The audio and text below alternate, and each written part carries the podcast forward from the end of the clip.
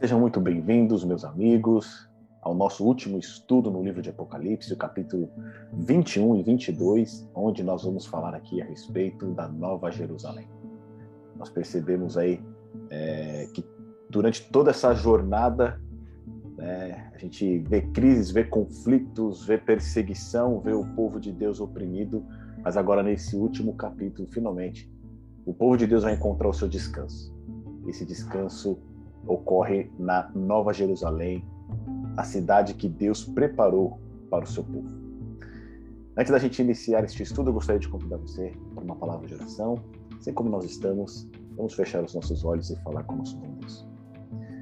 Pai eterno, Deus Todo-Poderoso, queremos te agradecer, Senhor, por este estudo no livro de Apocalipse, esses dez estudos que foram feitos, doze na verdade, porque tivemos os estudos introdutórios, a participação de todos, Pai, todos aqueles que tornaram possível este estudo da tua palavra. E eu peço que neste momento, uma vez mais, o Senhor nos dirija com teu Santo Espírito. Que o Senhor fale ao nosso coração e nos impressione com, re, com relação às verdades que nós precisamos entesourar nas nossas vidas. Que o Senhor nos ilumine, que o Senhor nos esvazie de nós mesmos. Em nome do Senhor Jesus te pedimos. Amém. Meus amigos, vamos então para o nosso último estudo. Eu vou compartilhar aqui a nossa tela, a nossa apresentação. E cá estamos nós. A última vez que a gente vai ver aqui, pelo menos no PowerPoint, o leão da tribo de Judá e o cordeiro. Tá bom? Então, olha só. Esse último estudo nosso, a gente vai falar a respeito da Nova Jerusalém. E ali nós temos duas divisões, tá certo? Lá no capítulo 21, nós temos a Nova Jerusalém, a descrição dos novos céus e da nova terra, a descrição da Nova Jerusalém. E depois, no capítulo 22, a partir do verso 6, nós temos o epílogo, que é a conclusão do livro de Apocalipse, tá bom? Então, falando a respeito aqui dessa, desse capítulo 21, lá em 2009, foi lançado um filme, um filme muito famoso, ganhou alguns prêmios do Oscar, de uma terra fantástica, tá certo? Uma terra fabulosa, onde você tinha ali paisagens exuberantes, animais fantásticos, ilhas flutuantes. Você tinha ali um, é, um cenário, né? É, utópico, por assim dizer, tá certo? Um planeta quase perfeito. Esse planeta aqui, ele se chamava Pandora. E ali você tinha seres que viviam nesse planeta, que eram os avatares. Lembra aqueles, aqueles bonecão azul grande, né? E ali naquele planeta, é, um planeta paradisíaco, tá certo? O mar com água azul, você tinha ali animais gigantes, animais ali fantásticos, né? Toda uma flora, eles podiam voar nos animais, etc. E você tinha também ali no centro da comunidade desses seres também é, flores que brilhavam à noite, uma flora exuberante. Esse filme, que foi dirigido pelo James Cameron, né, ele ficou bastante famoso, o Avatar, é, ele, além de ter despertado né, a, a, toda a atenção da mídia por conta de toda a sua produção, ele cativou também as pessoas por conta da exuberância e da beleza desse planeta que foi criado né, via computação gráfica o planeta aí Pandora, tá certo? E muitas pessoas que assistiram a este filme lá em 2009, 2010, o que que aconteceu? Depois de terem assistido esse filme, elas elas entraram num estado de depressão. Porque eles ficaram tão fascinados com todo aquele universo que foi criado, que foi apresentado através dessa produção cinematográfica, que quando eles voltaram para a realidade, eles olharam o mundo à sua volta, né?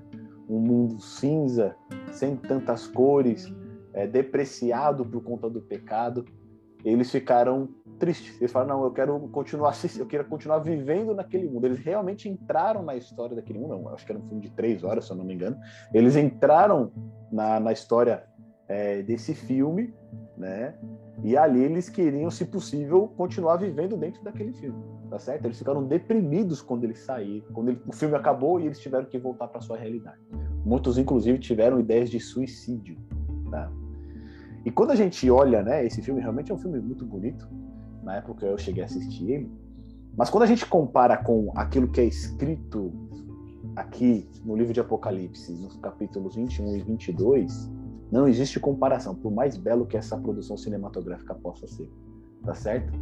No entanto, ainda assim a gente percebe que as palavras de João faltam palavras para ele expressar a grandiosidade daquilo que Deus tem preparado para nós.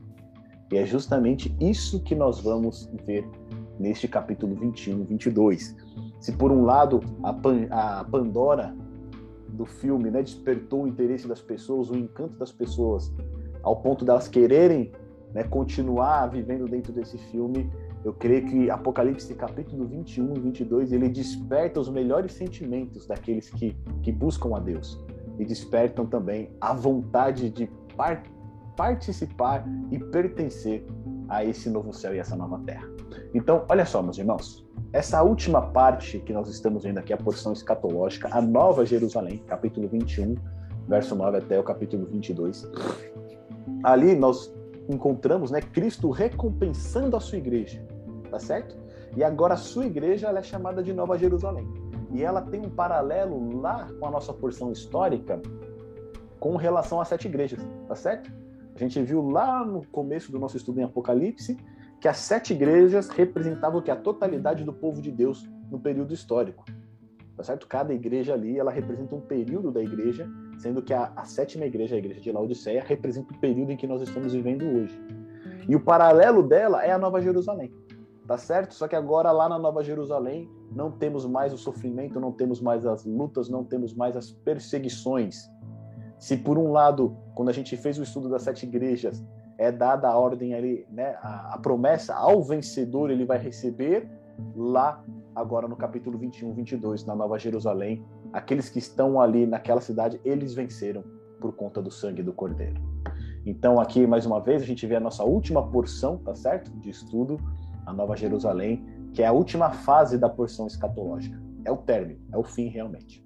Então, olha só, meus amigos, a descrição da Nova Jerusalém ela vai extrair muitas imagens lá dos capítulos dos livros de Isaías e de Ezequiel. Tá bom? Depois, com mais tempo, eu vou pedir para que você leia os capítulos 43, 54, 60, 65 de Isaías, é, do livro de Ezequiel, do capítulo 40 ao 48, aqui está 47, mas é 48, onde Ezequiel tem a visão ali do, né, do, do novo templo, toda essa linguagem utilizada aqui por João no capítulo 21 22, ela extrai muitos elementos desses dois livros de Isaías e de Ezequiel. E partindo agora para o texto em si, olha o que nós encontramos aqui em Apocalipse 21, do verso 1 ao verso 8. Ali João vai ter a visão de novos céus e de nova terra. E ele começa assim no verso 1: Vi novo céu e nova terra, pois o primeiro céu e a primeira terra passaram, e o mar já não existe. Vi também a cidade santa, a Nova Jerusalém, que descia do céu da parte de Deus, ataviada como noiva, adornada para o seu esposo. Então ouvi grande voz vinda do trono, dizendo: Eis o tabernáculo de Deus com os homens. Deus habitará com eles, e eles serão povo de Deus, e Deus mesmo estará com eles. E lhes enxugará dos olhos toda lágrima, e a morte já não existirá. Já não haverá luto, nem pranto, nem dor porque as primeiras coisas passaram. Talvez essa, essa seja a promessa mais reconfortante que nós temos em toda a Bíblia. Né? O próprio Deus ali enxugando os olhos, toda lágrima, a morte já não existirá, não haverá nem luto, nem pranto, nem dor, porque as primeiras coisas passaram. E aquele que está sentado ao trono disse: Eis que faço novas todas as coisas. E acrescentou: Escreve, porque essas palavras são fiéis e verdadeiras. Portanto, nessa primeira parte aqui, meus irmãos, o que, que a gente vê? João, ele tem um, uma visão de algo novo, tá certo? A gente viu que nos últimos capítulos que a gente estudou, com a destruição de Babilônia, a terra também ela é destruída. E não somente a terra é destruída, mas quando vem o juízo, né, quando a cidade santa ela desce sobre a terra, e aí a gente vê o, os mortos, né, os ímpios ressuscitados, eles ali se organizam para atacar a cidade santa. O que, acontece? Desce fogo do céu, né, e destrói eles. Então a, a Terra vai ficar numa situação completamente desolada e destruída. Ela já estava assim antes do milênio, após o milênio a situação ainda é pior. E aqui o que a gente vê é que Deus ele vai recriar as coisas, tá certo? Quando João diz aqui que vi novo céu e nova terra, ele não é no sentido de algo inédito, de algo que nunca foi visto, mas de algo novo, tá certo? Ele tinha aqui uma visão da Terra como ela era, mas essa Terra agora ela vai ser recriada. Então a gente vai ter céu, a gente vai ter terra, a gente vai ter mar, tá certo? Mas vai ser algo novo, tá certo? Algo superior, né? um upgrade. E aí o que a gente entende aqui no verso 1, quando ele diz o mar já não existe, a gente precisa considerar o que, que o mar significa em Apocalipse, tá certo? O que, que o mar representa aqui no Apocalipse? É da onde surge a besta. A gente viu que o mar representa o povo, né, que se opõe ao povo de Deus, são grandes nações, línguas e tribos que se opõem ao povo de Deus. Então, nesse sentido, João diz que o mar já não existe, não que não exista mais mar, mas não existe mais no sentido do livro de Apocalipse, que é um sentido negativo, que representam nações que se opõem ao povo de Deus, e no caso de João ali, literalmente, né, é a separação dos seus entes queridos, né? Lembra que João está em Patmos, numa ilha, isolado, e ali, para todo lar que ele olha, é o quê? É mar. Né? Então, o mar já não existe no sentido de separação, no sentido de oposição. É por isso que ele não vê esse mar, tá certo? Não, ele não vê o mar como a gente vê hoje, né? Que é uma infinidade de mar e não tem fim. Né? Nessa nova terra, as coisas elas são é, recriadas de uma maneira é, melhor, tá bom? Então, olha só que coisa interessante. Essa palavra aqui, esse texto que João diz aqui, né? Vi novo céu nova terra, ela ecoa lá de Isaías 65, verso 17, tá certo? Onde ali o próprio profeta também ele, é, ele diz, né, ele repete essas mesmas palavras. Vamos dar uma olhadinha lá, Isaías 65. Isaías capítulo 65, no verso 17. Por favor, quem encontrou pode ler para a gente esse texto.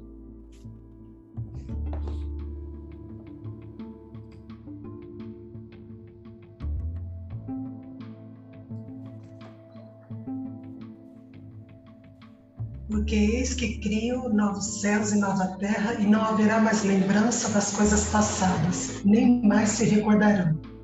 Olha só, aqui na minha Bíblia, o subtítulo aqui dessa sessão está escrito assim: A Nova Jerusalém. Né? E é, mesmo, é o mesmo ponto que a gente está chegando aqui em Apocalipse. Tá certo? Aqui, então, o profeta Isaías, né? Ele diz ali, é, remetendo as palavras de Deus, eis que crio novos céus e nova terra, e não haverá mais lembrança o quê? Das coisas passadas. Tá bom? Então, olha lá depois no verso 2 que ele diz: Vi também a cidade santa, a nova Jerusalém, que descia do céu da parte de Deus, ataviada como noiva adornada para o seu esposo. E aqui de novo a gente tem aquela ideia, né, da cidade representar também o povo de Deus e ser também o que? A noiva do Cordeiro, tá certo? A noiva de Jesus Cristo. É um ponto que a gente já bateu bastante nos últimos estudos. E outro ponto que diz aqui pra gente é o seguinte, ó, descia do, do céu da parte de Deus. Tá certo? Isso faz uma menção pra gente lá a Isaías 52, verso 1, também, quando fala a respeito de Jerusalém, como sendo né, a esposa de Deus, mas também a Hebreus capítulo 11, verso 10, onde diz que o próprio arquiteto dessa cidade é quem? É Deus. Tá? Então lá em Hebreus capítulo 11, verso 10, a gente tem nesse texto dizendo que o próprio arquiteto de, dessa nova Jerusalém é o próprio Deus. Ó. Hebreus, olha lá o que está escrito. Capítulo 11, no verso 10. Olha que coisa interessante lá. Quando fala, né, da promessa daqueles que, os heróis da fé, o que, que eles aguardavam, e diz o seguinte: porque esperava a cidade que tem fundamentos, da qual o artífice e construtor é Deus tá certo? O próprio construtor, construtor dessa cidade é o nosso Deus.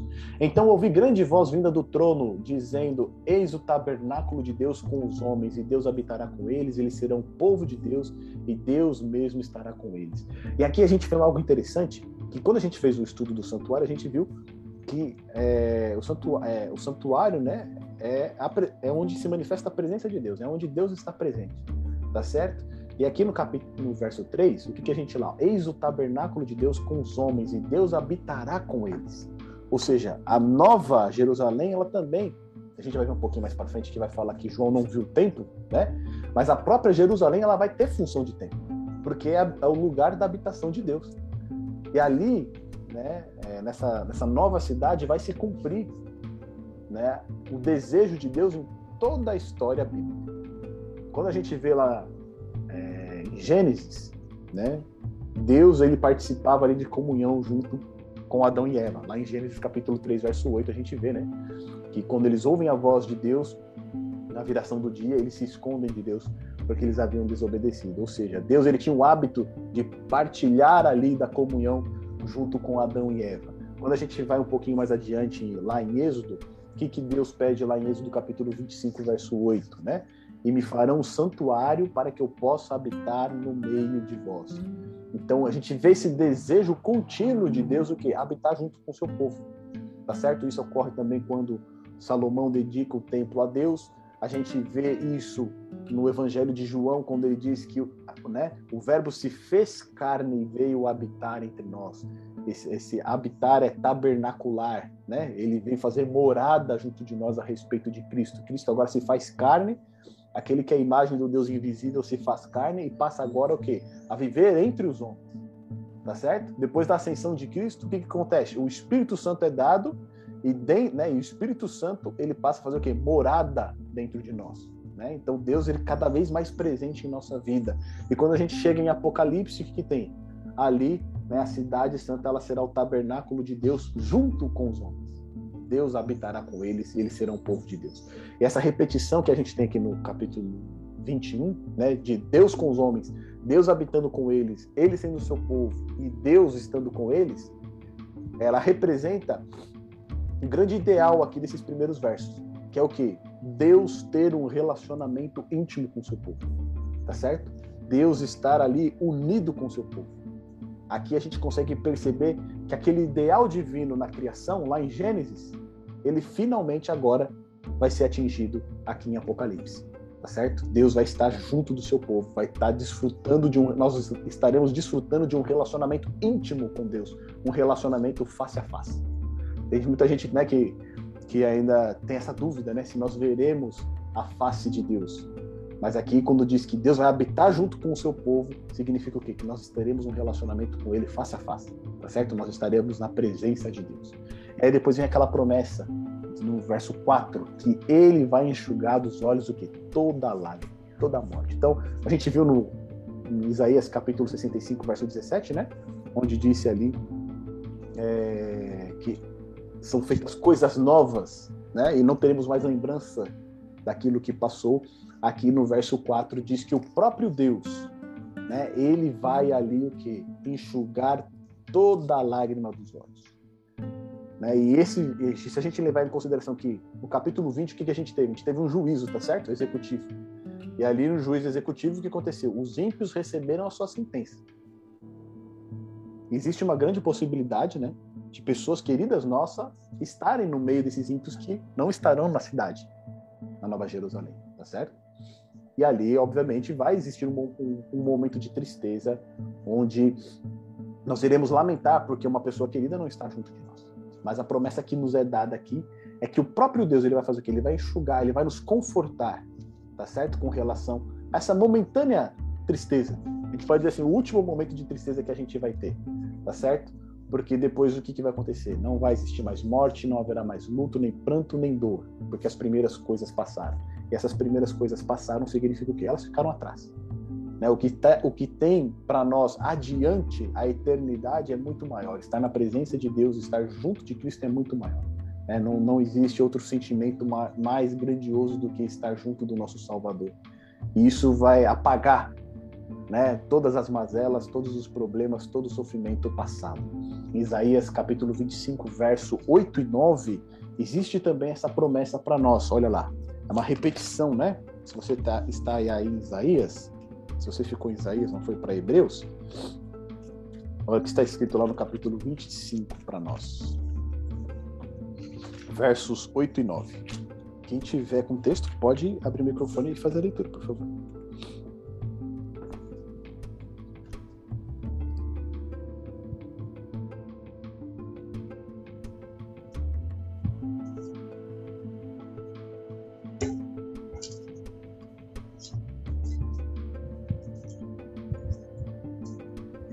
Tragará a morte para sempre, e assim enxugará o Senhor Deus as lágrimas de todos os rostos, e tirará de toda a terra o opróbrio de seu povo, porque o Senhor falou. Naquele dia se dirá: Este é o nosso Deus, quem esperamos, ele nos salvará. Este é o Senhor a quem aguardamos. Na sua salvação exultaremos e nos alegraremos. Olha só. Então aqui já existia essa promessa, né? E lembrando que é, Isaías, né, essa profecia aqui, era uma profecia de dupla aplicação, tá certo? Tanto para o povo é, de Israel na época do profeta, quanto né, a gente vê que o, o cumprimento final vai se dar onde? Na Nova Jerusalém, tá certo?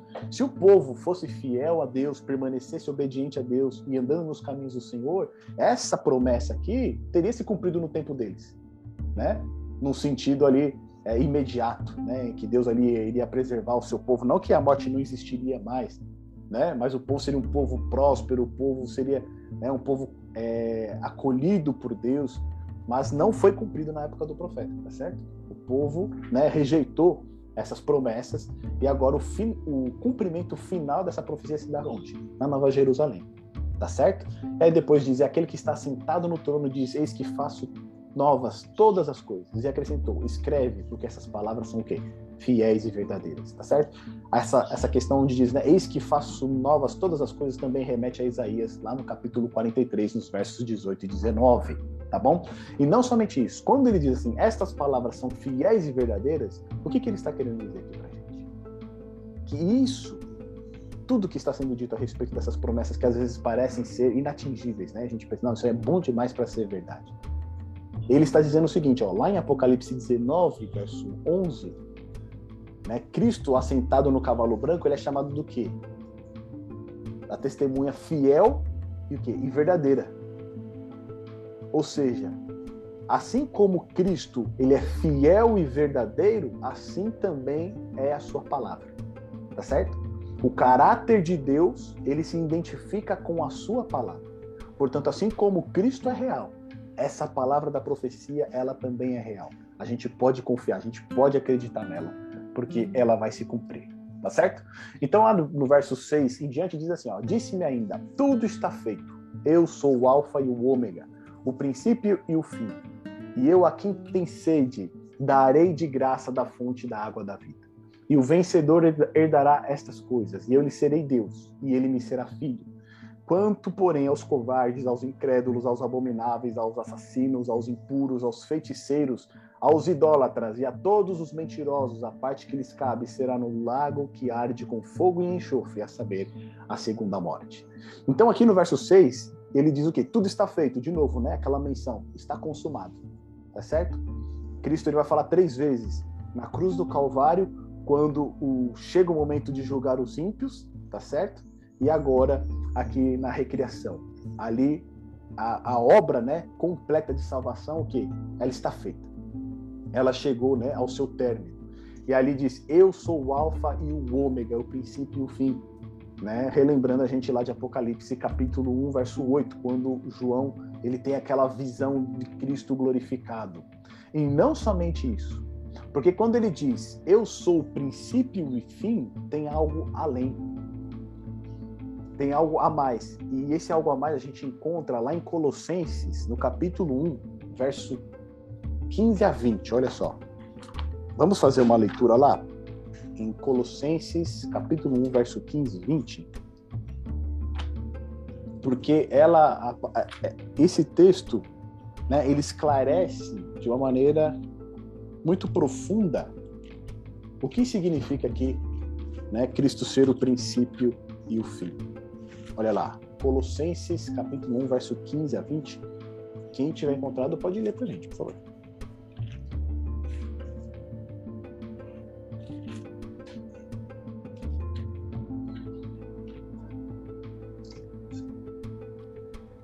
É, eu vou ler. Por favor. É... Pode começar? Pode começar, por favor. É Colossenses 1, 15 a 20, não é? Isso. Ele, o primeiro filho, é a revelação visível do Deus invisível. Ele é superior a todas as coisas criadas, pois por meio dele Deus criou tudo, no céu e na terra tanto que se vê como que não se vê, inclusive todos os poderes espirituais, as forças, os governos e as autoridades. Por meio dele e para ele, Deus criou todo o universo. Antes de tudo, ele já existia, e por estarem unidas mais com ele, todas as coisas são conservadas em ordem e harmonia. Ele é a cabeça do corpo, que é a igreja, e é ele quem dá vida ao corpo.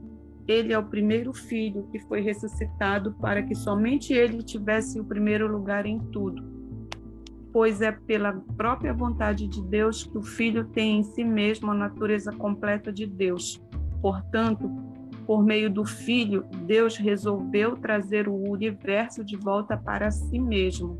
Ele trouxe a paz por meio da morte do seu filho na cruz e assim trouxe de volta para si mesmo todas as coisas tanto na terra como no céu. Amém. Muito obrigado. Olha que texto fabuloso esse, né?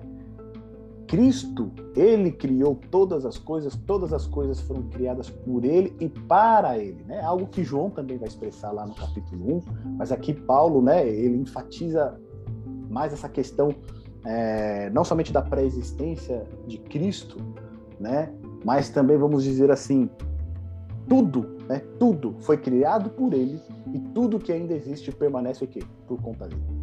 Tá certo? As coisas só existem porque Cristo mantém elas com vida. E quando a gente lê aqui no, cap... no verso 6 de Apocalipse 21, né, que ele é o princípio e o fim, ou seja, a vida tem origem nele, tá certo? E durante a eternidade a, vida vai ter né, a sua existência por conta dele, porque é ele que mantém tudo quando a gente vê isso, assim, esse Cristo ele é maravilhoso, né? Porque ele fez de tudo para que o ser humano pudesse ter vida e vida eterna. Né? Ele fez de tudo, além de ter criado, além de manter com vida, além de ter resgatado, ele ainda promete estar junto por toda a eternidade, é, dividindo o seu trono com aqueles que também vencerem. E aí depois ele diz: "E eu, a quem tem sede, darei de graça da fonte da água da vida. E a gente tem, né, a, aquela menção também a João, quando Cristo se assenta ali com a mulher no poço de Jacó e oferece para ela a água da vida. A gente viu que a água da vida e as fontes das águas representa é, alimento espiritual, tá certo?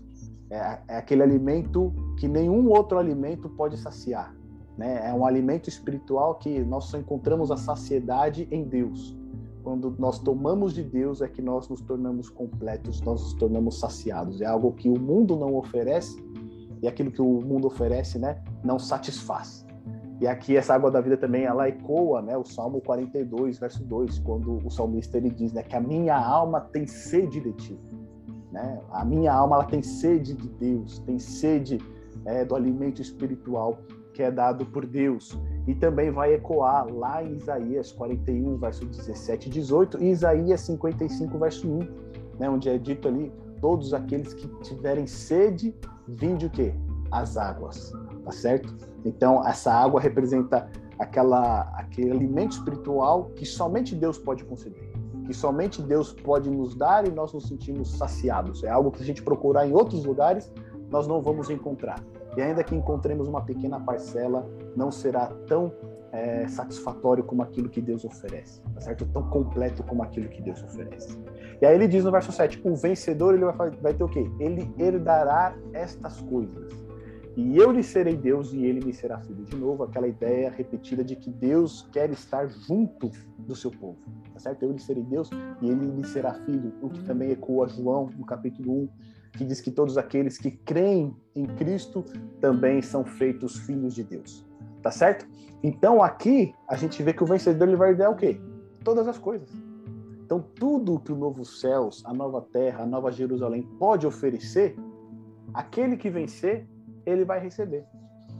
E a gente viu essa promessa lá nas sete igrejas, né? É o vencedor darei de comer do fruto da árvore da vida né? Ao vencedor, a segunda morte, o que? Não causará dano. Ao vencedor andará de vestes brancas comigo, né? Ao vencedor se assentará junto comigo no trono, assim como eu me assentei com o meu pai. Então, todas aquelas promessas que a gente viu nas sete igrejas, nos capítulos 2 e 3 de Apocalipse, elas encontram né, o, o seu cumprimento máximo aqui em Apocalipse 21 tá certo? Ao vencedor, aqueles que vencerem, aqueles que confiarem em Cristo, e vencerem junto com ele, o que, que vai acontecer? Eles vão herdar todas as coisas. Tudo o que existe no novo céu, na nova terra, na nova Jerusalém, estará à disposição dos santos. Tá bom? Ele, Deus será o nosso Deus. E aquele que vencer será o quê?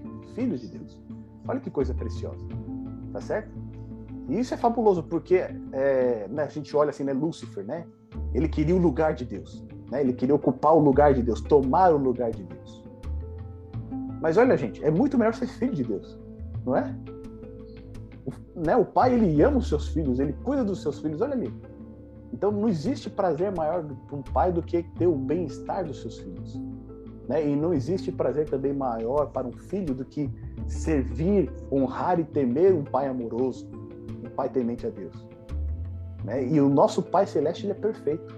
Então é um privilégio imenso sermos chamados de filhos de Deus. Né? Nós não somos merecedores de nada e é somente graças ao sacrifício de Cristo que nós podemos ter essa oportunidade. E olha lá no verso 8.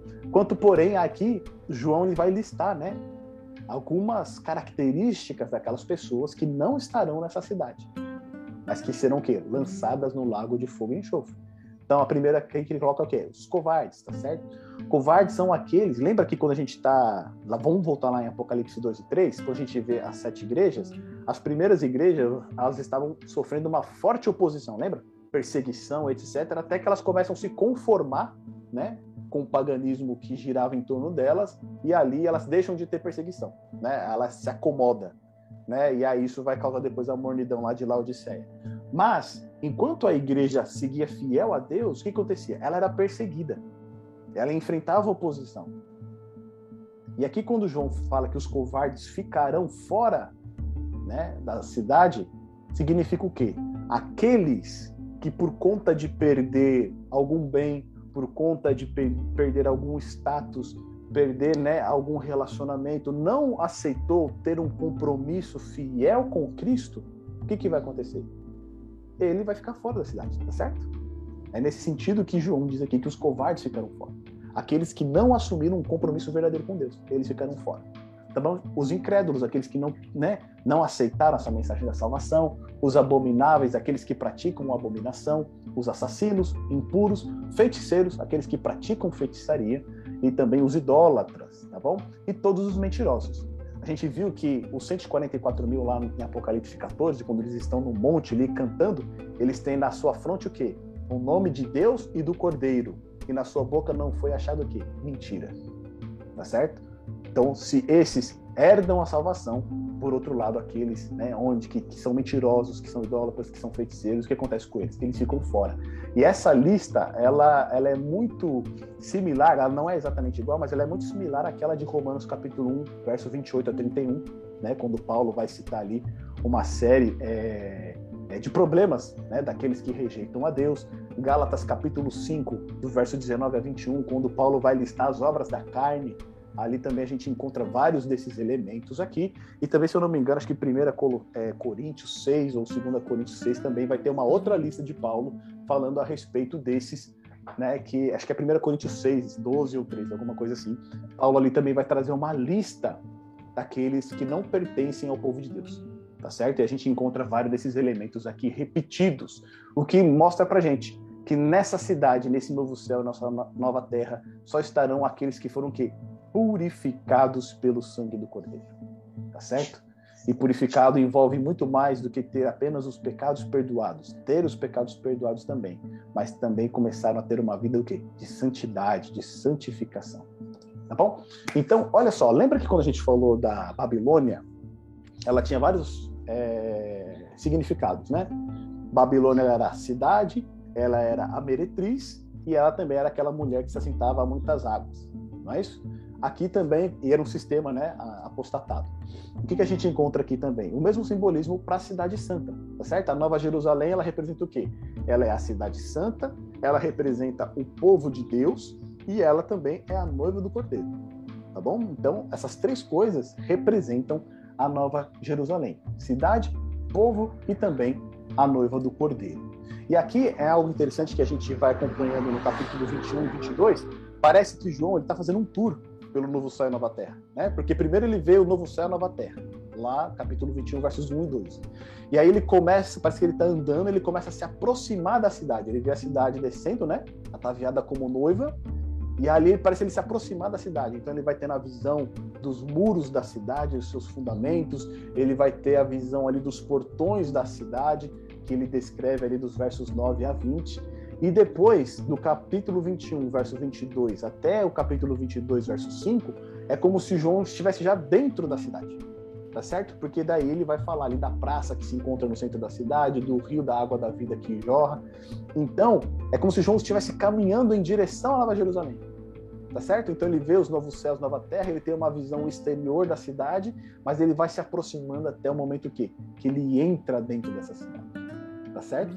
E olha lá o que a gente vê, então, na descrição da Nova Jerusalém, nos versos 9 a 14. Então veio um dos sete anjos que tem as sete das taças cheias dos últimos sete flagelos e falou comigo, dizendo: Vem, mostrar-te-ei a noiva, a esposa do cordeiro. E me transportou em espírito até uma grande e elevada montanha, e me mostrou a santa cidade Jerusalém, que descia do céu da parte de Deus, a qual tem a glória de Deus e o seu fulgor era semelhante a uma pedra preciosíssima, como pedra de jaspe cristalina. Tinha grande e alta muralha, doze portas, e junto às portas doze anjos, e sobre elas nomes escritos, que são os nomes dos doze, das doze tribos dos filhos de Israel. Três portas se achavam a leste, três ao norte, três ao sul e três a oeste. E a muralha da cidade tinha doze fundamentos, e estavam sobre estes os doze nomes dos doze apóstolos do Cordeiro. Então, nessa descrição que João faz do exterior da cidade, né, a noiva, a esposa do Cordeiro, olha que coisa interessante aqui pra gente. A glória dessa cidade, ela tem o quê? A glória de Deus. E ele diz o seguinte: o seu fulgor era semelhante a uma pedra preciosíssima, como pedra de jaspe cristalina. É a mesma descrição que João faz lá em Apocalipse 4, verso 3, quando ele vê Deus assentado no trono. Tá certo? Ou seja, essa cidade, ela irradia o quê? A glória de Deus. A cidade toda, ela irradia a glória de Deus. Por quê? Porque Deus está nessa cidade. Tá certo? O trono de Deus está dentro dessa cidade. E a sua glória, ela é irradiada através dos portões, através das muralhas dessa cidade. Então a cidade ela também se assemelha muito a Deus. Ou seja, os habitantes dessa cidade, né, que a gente viu que a cidade também representa o povo de Deus, eles precisam ter o quê? O caráter de Deus. Tá certo? E a glória que eles têm é a glória que eles recebem de Deus. Né? Então, é, é, a glória tanto das pessoas dessa cidade quanto da própria cidade, ela é irradiada a partir de quê? De Deus. Deus é o originador de tudo e a Ele deve ser toda adoração e toda glória. E aí depois a gente vai ver que vem uma sequência de 12, né? Tinha 12 portas, 12 anjos, 12 tribos. A gente viu que o 12 ele representa o quê? A totalidade, tá certo? Quando a gente olha lá para o Antigo Testamento, quantas tribos eram as tribos de Israel? 12. E elas representavam o quê? A totalidade do povo de Deus, tá certo? No Novo Testamento, o que, que a gente tem? 12 apóstolos. E esses 12 apóstolos representam o quê? A igreja de Deus. Tá bom? Só que aqui, o que, que a gente tem? Uma união porque é o que é dito para nós, que lá na, nas portas né, da, da, da, da, da cidade, né, nas, nas, portas que estavam nas muralhas, tinha o que escrito nessas portas? Os nomes das doze tribos dos filhos de Israel, tá certo? Então, em cada porta você tinha ali o nome de uma das tribos de Israel. E na muralha você tinha os fundamentos, doze fundamentos. E nesses fundamentos estava escrito o quê? O nome dos doze apóstolos do Cordeiro. Então você tem o nome das tribos de Israel e o nome dos apóstolos, representando o quê? A totalidade do povo de Deus.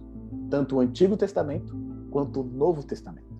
Tá certo? Então todo o povo de Deus, ele vai estar reunido nessa cidade. Ele vai estar o quê? Organizado, né? Ele vai estar em comunhão nessa cidade. E um ponto interessante que representa aqui pra gente, né, que essas é, três portas, essas 12 portas que tem, né? Três para cada lado representa o quê? O acesso universal dessa cidade. As pessoas vão poder vir de qualquer lugar e adentrar né, a Nova Jerusalém. Não vai ter limitação. Você não vai ter ali né, uma barreira que te impeça a ter acesso à, à Nova Jerusalém. Né? As suas portas elas vão estar sempre abertas e você tem três portas para cada lado da cidade. Ou seja, isso significa acesso total, tá certo? Essa cidade não vai ter uma limitação. Você vai poder ir a essa cidade a qualquer momento, a qualquer hora, não vai ter nenhum tipo de empecilho para que você não adentre nessa cidade. E um ponto interessante também que a gente vê aqui, né? Os nomes dos do, das 12 tribos dos filhos de Israel e os 12 apóstolos, 12 mais 12 são 24, tá certo? Lá em Apocalipse 4, o que, que a gente tem? Os 24 anciãos, né? Que estavam sentados em tronos ali também, na coroação de Cristo, o que representa novamente né, a totalidade do povo de Deus. Esses 24 anciãos, na época que a gente fez o estudo do, do Apocalipse capítulo 4, a gente falou que eles representavam aqui ali o povo de Deus, tá certo? Aqueles que herdariam a salvação.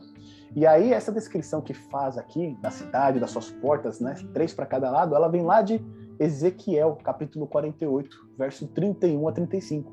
Ali quando Ezequiel tem a visão é, do templo, né, do novo templo, no templo da nova era ali, é, do Messias, ele tem essa mesma visão que João teve e relatou aqui para gente a respeito da Nova Jerusalém. Olha só, Aquele que falava comigo tinha por medida uma vara de ouro para medir a cidade, as suas portas e a sua muralha. Tá certo? Então ele tinha ali uma vara para fazer essa medição. E no verso 16 ele diz o seguinte: a cidade é quadrangular, de comprimento e largura iguais. E aqui é um ponto interessante porque Babilônia, segundo Heródoto, ela era uma cidade quadrangular nos tempos de Nabucodonosor. Tá certo? Era um quadrado perfeito. E ali no meio da cidade a gente viu no nosso estudo Daniel flui o quê? o rio Eufrates, tá certo? Que foi por onde é, Ciro conseguiu invadir Babilônia. Ela também tinha altas muralhas, grandes muralhas que impediam que os seus adversários invadissem a cidade, mas Ciro acabou invadindo é, pelo curso do rio.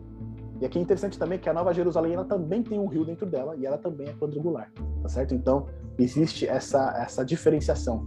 A gente fez no estudo passado, né, um comparativo entre Babilônia, não, retrasado, né, entre Babilônia e Nova Jerusalém, a gente viu que elas tinham é, vários contrastes, tá certo?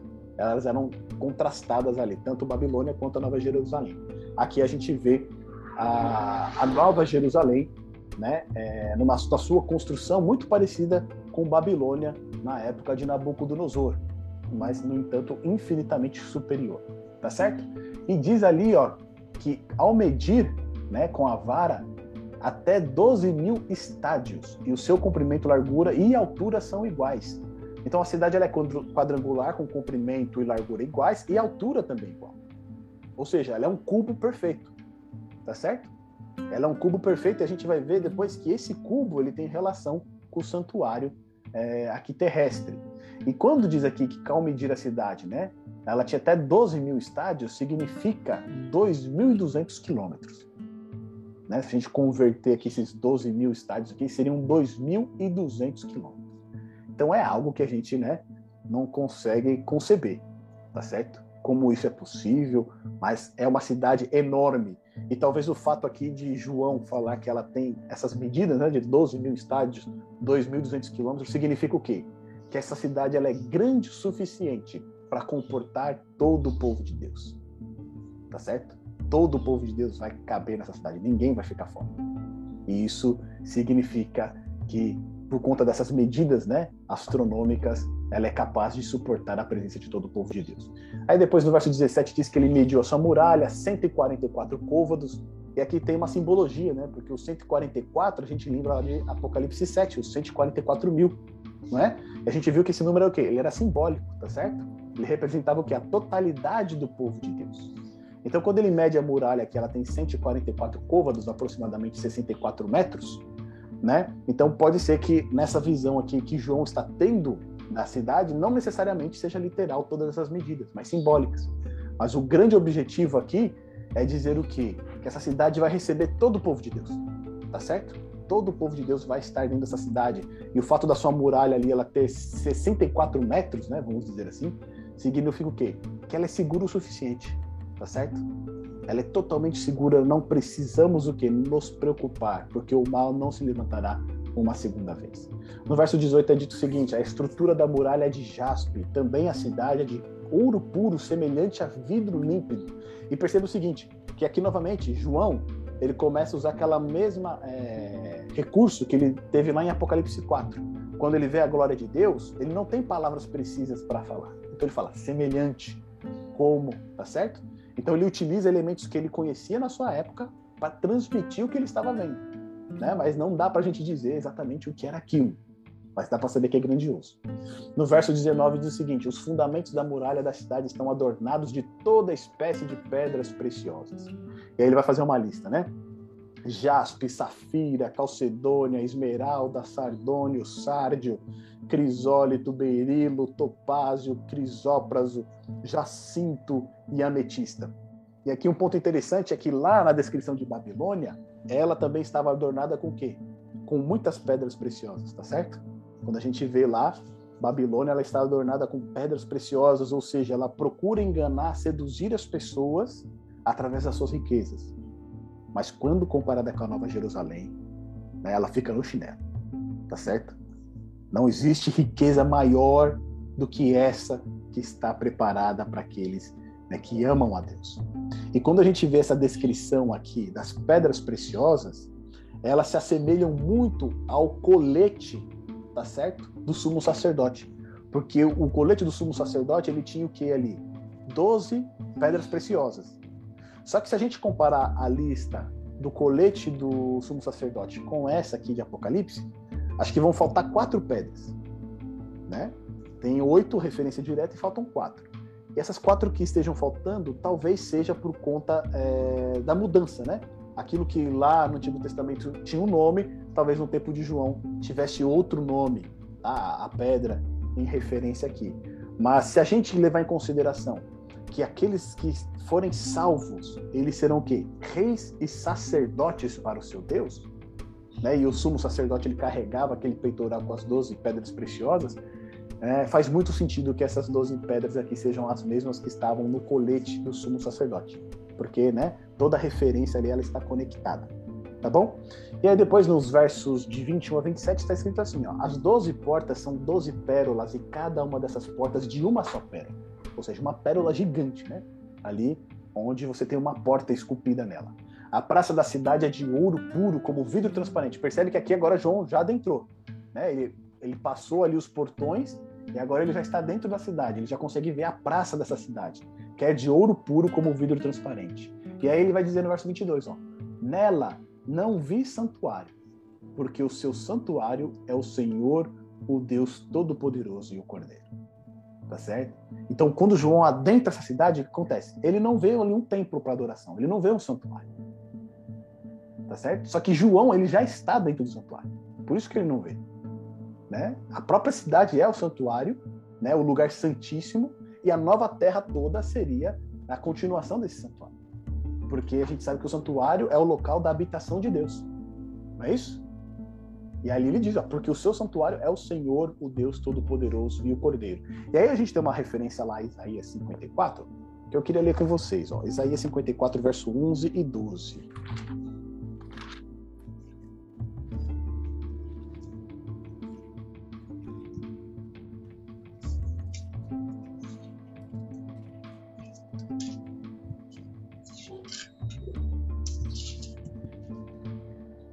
Quem pode ler? Isaías 54, verso 11 e 12.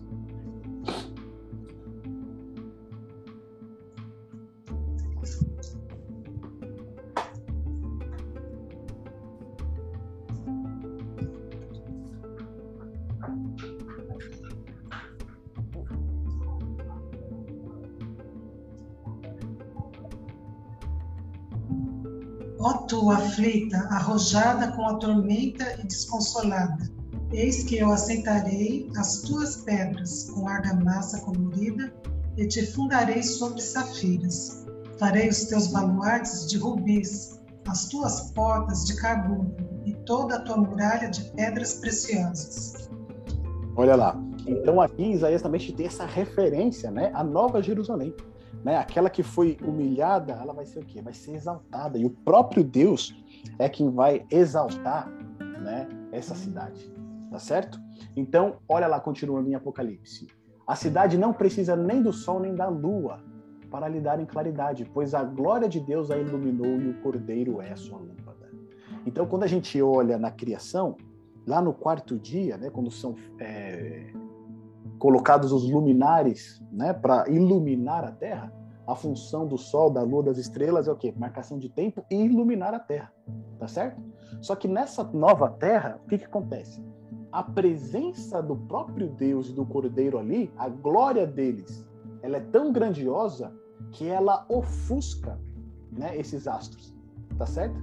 Então ali você não precisa mais desses astros para iluminar a Terra, porque a, a glória da presença de Deus ali junto com o seu povo, ela vai ofuscar o brilho desses astros que se encontram no céu.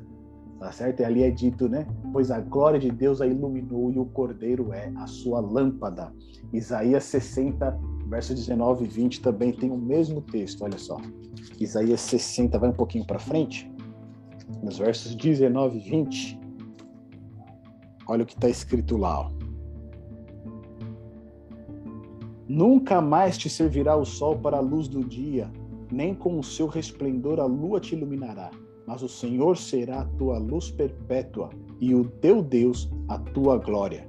Nunca mais se porá o teu sol, nem a tua lua minguará, porque o Senhor será a tua luz perpétua e os dias do teu luto que findarão. Tá certo? Então a gente percebe que toda né, essa imagem do Antigo Testamento de Isaías e Ezequiel, né, ela ganha o seu cumprimento aqui na Nova Jerusalém. Ou seja, todo aquele ideal que Deus tinha para o seu povo, para a antiga Jerusalém, é que por conta da incredulidade do povo de Deus não se cumpriu, ela vai encontrar o seu cumprimento máximo na Nova Jerusalém. Tá certo? Então todas aquelas profecias agora finalmente elas vão se tornar reais. Elas vão se tornar reais na vida dos servos de Deus. E aí depois vai dizer no verso 24: As nações andarão mediante a sua luz e os reis da terra lhe trazem a sua glória. As suas portas nunca jamais se fecharão de dia, porque nela não haverá noite, e lhe trarão a glória e a honra das nações. Nela nunca jamais penetrará coisa alguma contaminada, nem o que pratica abominação e mentira, mas somente os inscritos no livro da vida do Cordeiro. Então, de novo, lembra que a gente leu né, no, na, na, em Apocalipse 21, de 1 a 8, lá no verso 8, teve uma lista daqueles que iriam ficar fora dessa cidade. Né? Aqui, novamente, no verso 27, a gente vê né, Deus ali, ele enfatiza que nela nunca jamais penetrará coisa alguma que contaminada, nem o que pratica abominação e mentira, mas somente os inscritos do livro da Cordeiro. Ou seja, para estar na cidade santa, você precisa ser o quê? Ser santo, tá certo? Para adentrar essa cidade, você precisa ser santo. Não santo né, a, a, a, segundo a sua própria força, segundo o seu próprio entendimento, segundo as suas próprias obras, mas realmente lavar as suas vestes no sangue do Cordeiro. Então, finalizando aqui o capítulo 21, e aí a gente entra no capítulo 22, dos versos 1 a 5, ali João ele termina de descrever a cidade, tá certo? É o que ele diz para a gente. Então me mostrou que o rio da água da vida brilhante como cristal que sai do trono de Deus e do Cordeiro. No meio da sua praça, de uma a outra margem do rio, está o quê? A árvore da vida, que produz doze frutos, dando o seu fruto de mês em mês, e as folhas da árvore são para a cura dos povos. E nunca mais haverá qualquer maldição. Nela estará o trono de Deus e do Cordeiro, e os seus servos o servirão, contemplarão a sua face, e na sua fronte está o nome dele então já não haverá noite, nem precisam eles de luz de candeia, nem da luz do sol, porque o Senhor Deus brilhará, brilhará sobre eles e reinarão pelos séculos dos séculos. E um ponto interessante aqui que a gente vê agora nos versos 1 e 2 é que ele, João aqui ele faz uma menção direta para nós ao que? Ao jardim do Éden. Tá certo? Porque lá em Gênesis capítulo 2, o que a gente vê? Né? É estabelecimento do sábado como o dia do Senhor, depois a gente vê a criação do homem em mais detalhes, tá certo? E aí o que Deus faz? Ele planta um jardim, um jardim né, no lado leste. E lá nesse jardim tem o quê? Tem o rio da água da vida e tem também no meio do jardim o quê? A árvore da vida. Então a gente percebe que nessa cidade, né, nessa nova Jerusalém, o que, que vai estar no meio dela? O jardim do Éden. O jardim do Éden, né? que lá na criação havia sido plantado para a habitação dos nossos primeiros pais, ele estará onde? Na Nova Jerusalém. Tá certo? Ele vai estar lá, porque nós vemos ali o rio da água da vida fluindo e o que? A árvore da vida também, é, com seus frutos, né? Que um fruto para cada mês e as folhas da árvore são para a cura dos povos. Olha só, vamos dar uma só uma confirmar isso que a gente acabou de ver aqui. Gênesis no capítulo 2, versos 9 e 10. Olha só.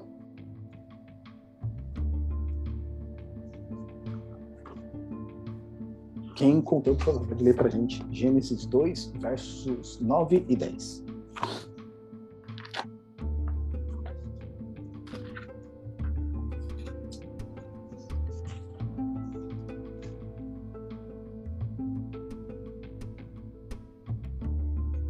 Do solo fez o Senhor brotar toda sorte de árvores agradáveis à vista e boas para alimento, e também a árvore da vida no meio do jardim, e a árvore do conhecimento do bem e do mal.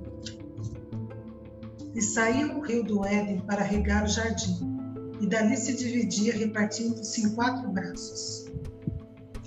Olha só. Então aqui a gente tem o quê? Né? Essa descrição que a gente vê em Apocalipse no próprio jardim do Éden, quando Deus o plantou lá no princípio da criação. Tá certo? Então, mais uma vez, é enfatizado aqui que o Jardim do Éden, ele estará o quê?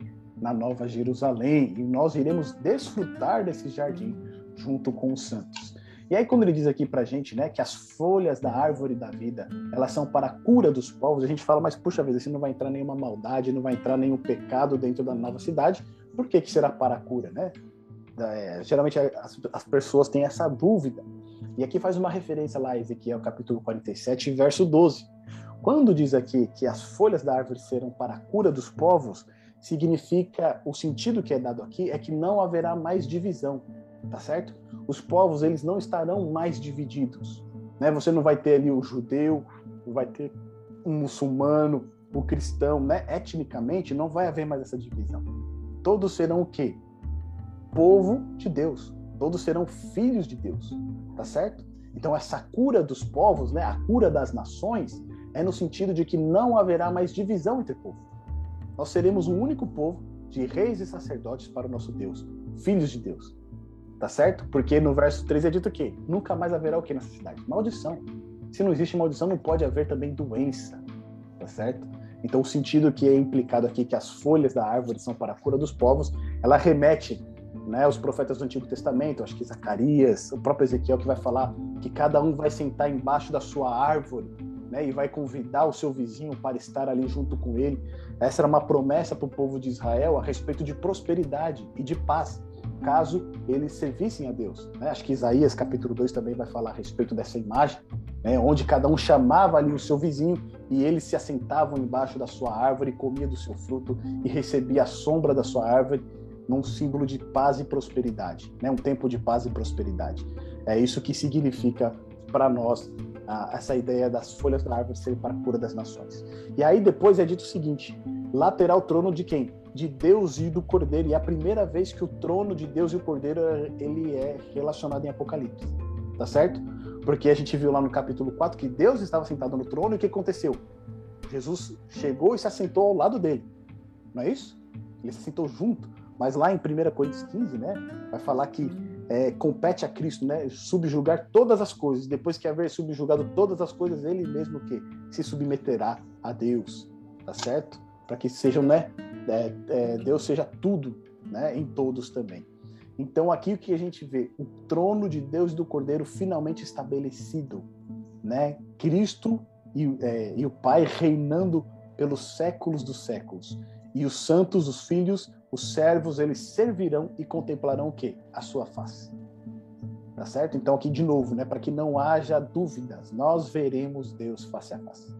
Tá certo? Nós iremos contemplar a face de Deus. E aí mais um ponto que traz para a gente muito interessante aqui, quando diz, né, porque o Senhor Deus o quê? Ele brilhará sobre eles. Eles estarão diante da glória de Deus. Novamente, né, contemplando face a face, vai estar diante da glória de Deus e eles reinarão pelos séculos dos séculos.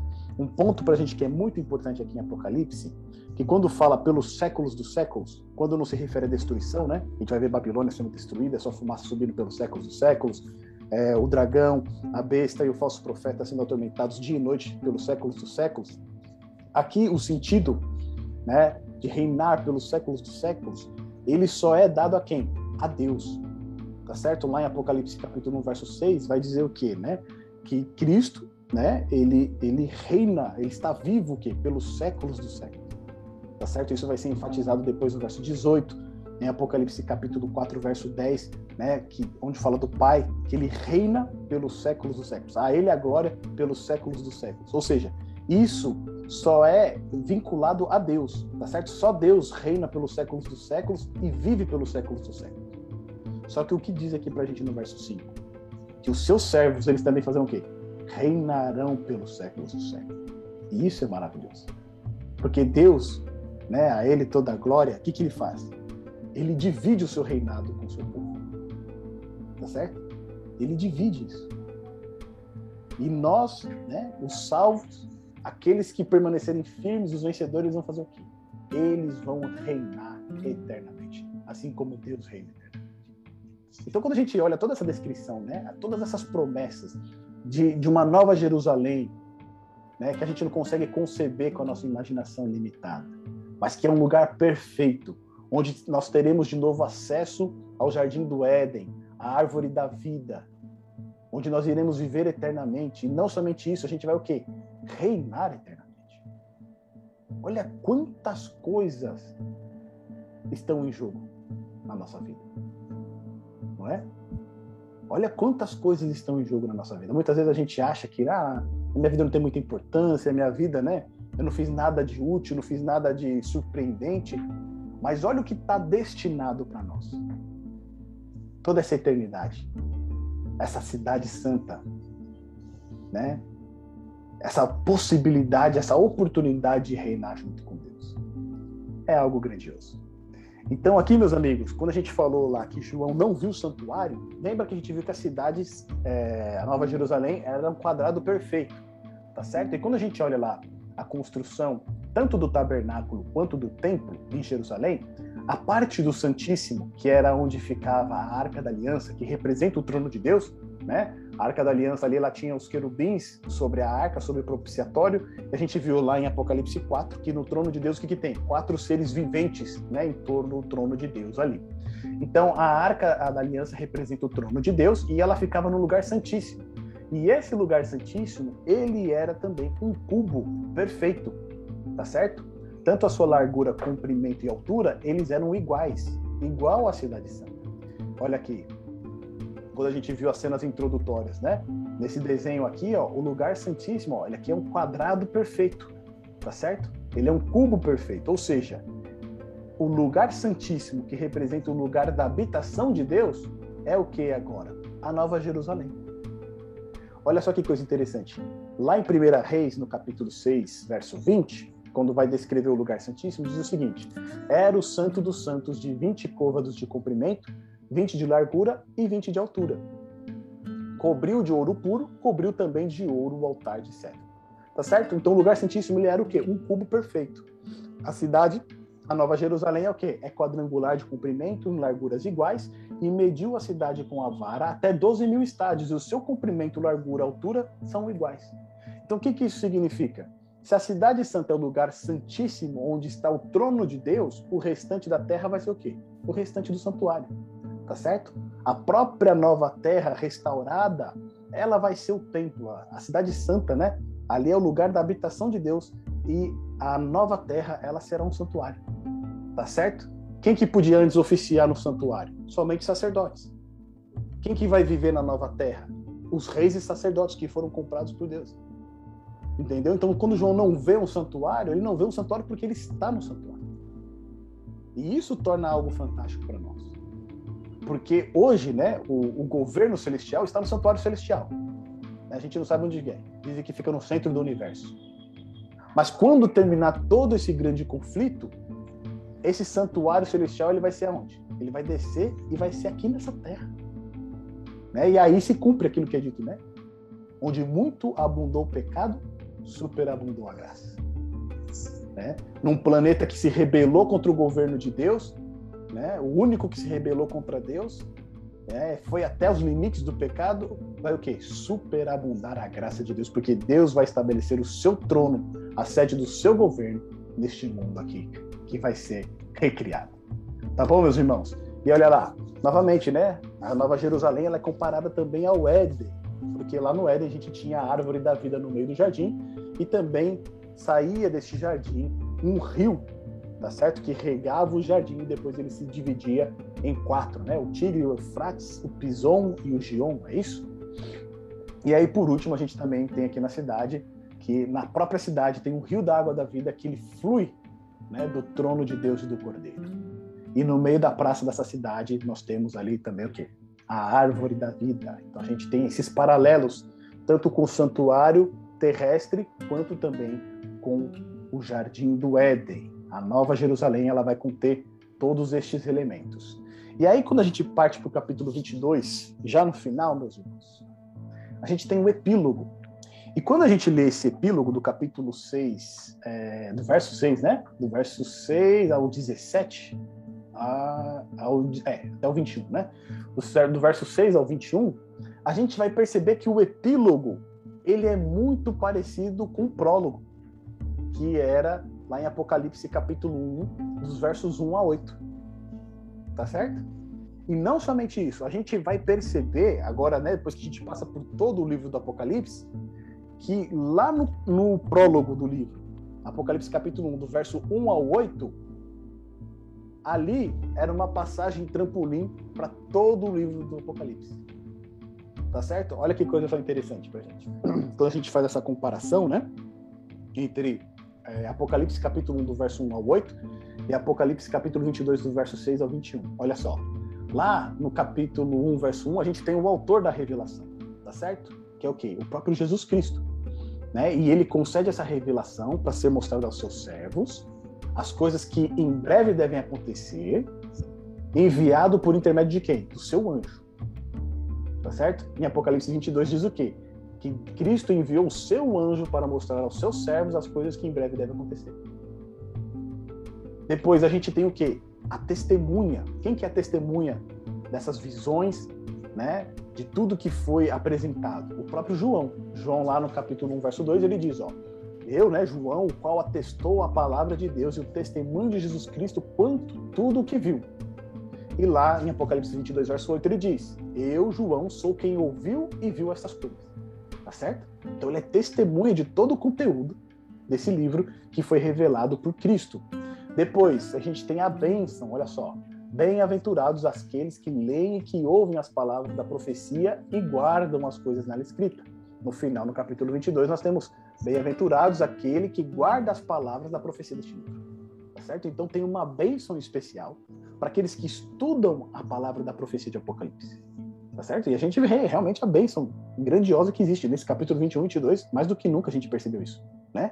Essa promessa da Nova Jerusalém de estarmos junto com o nosso Salvador por toda a eternidade, de ver Deus face a face, de reinar junto com Cristo.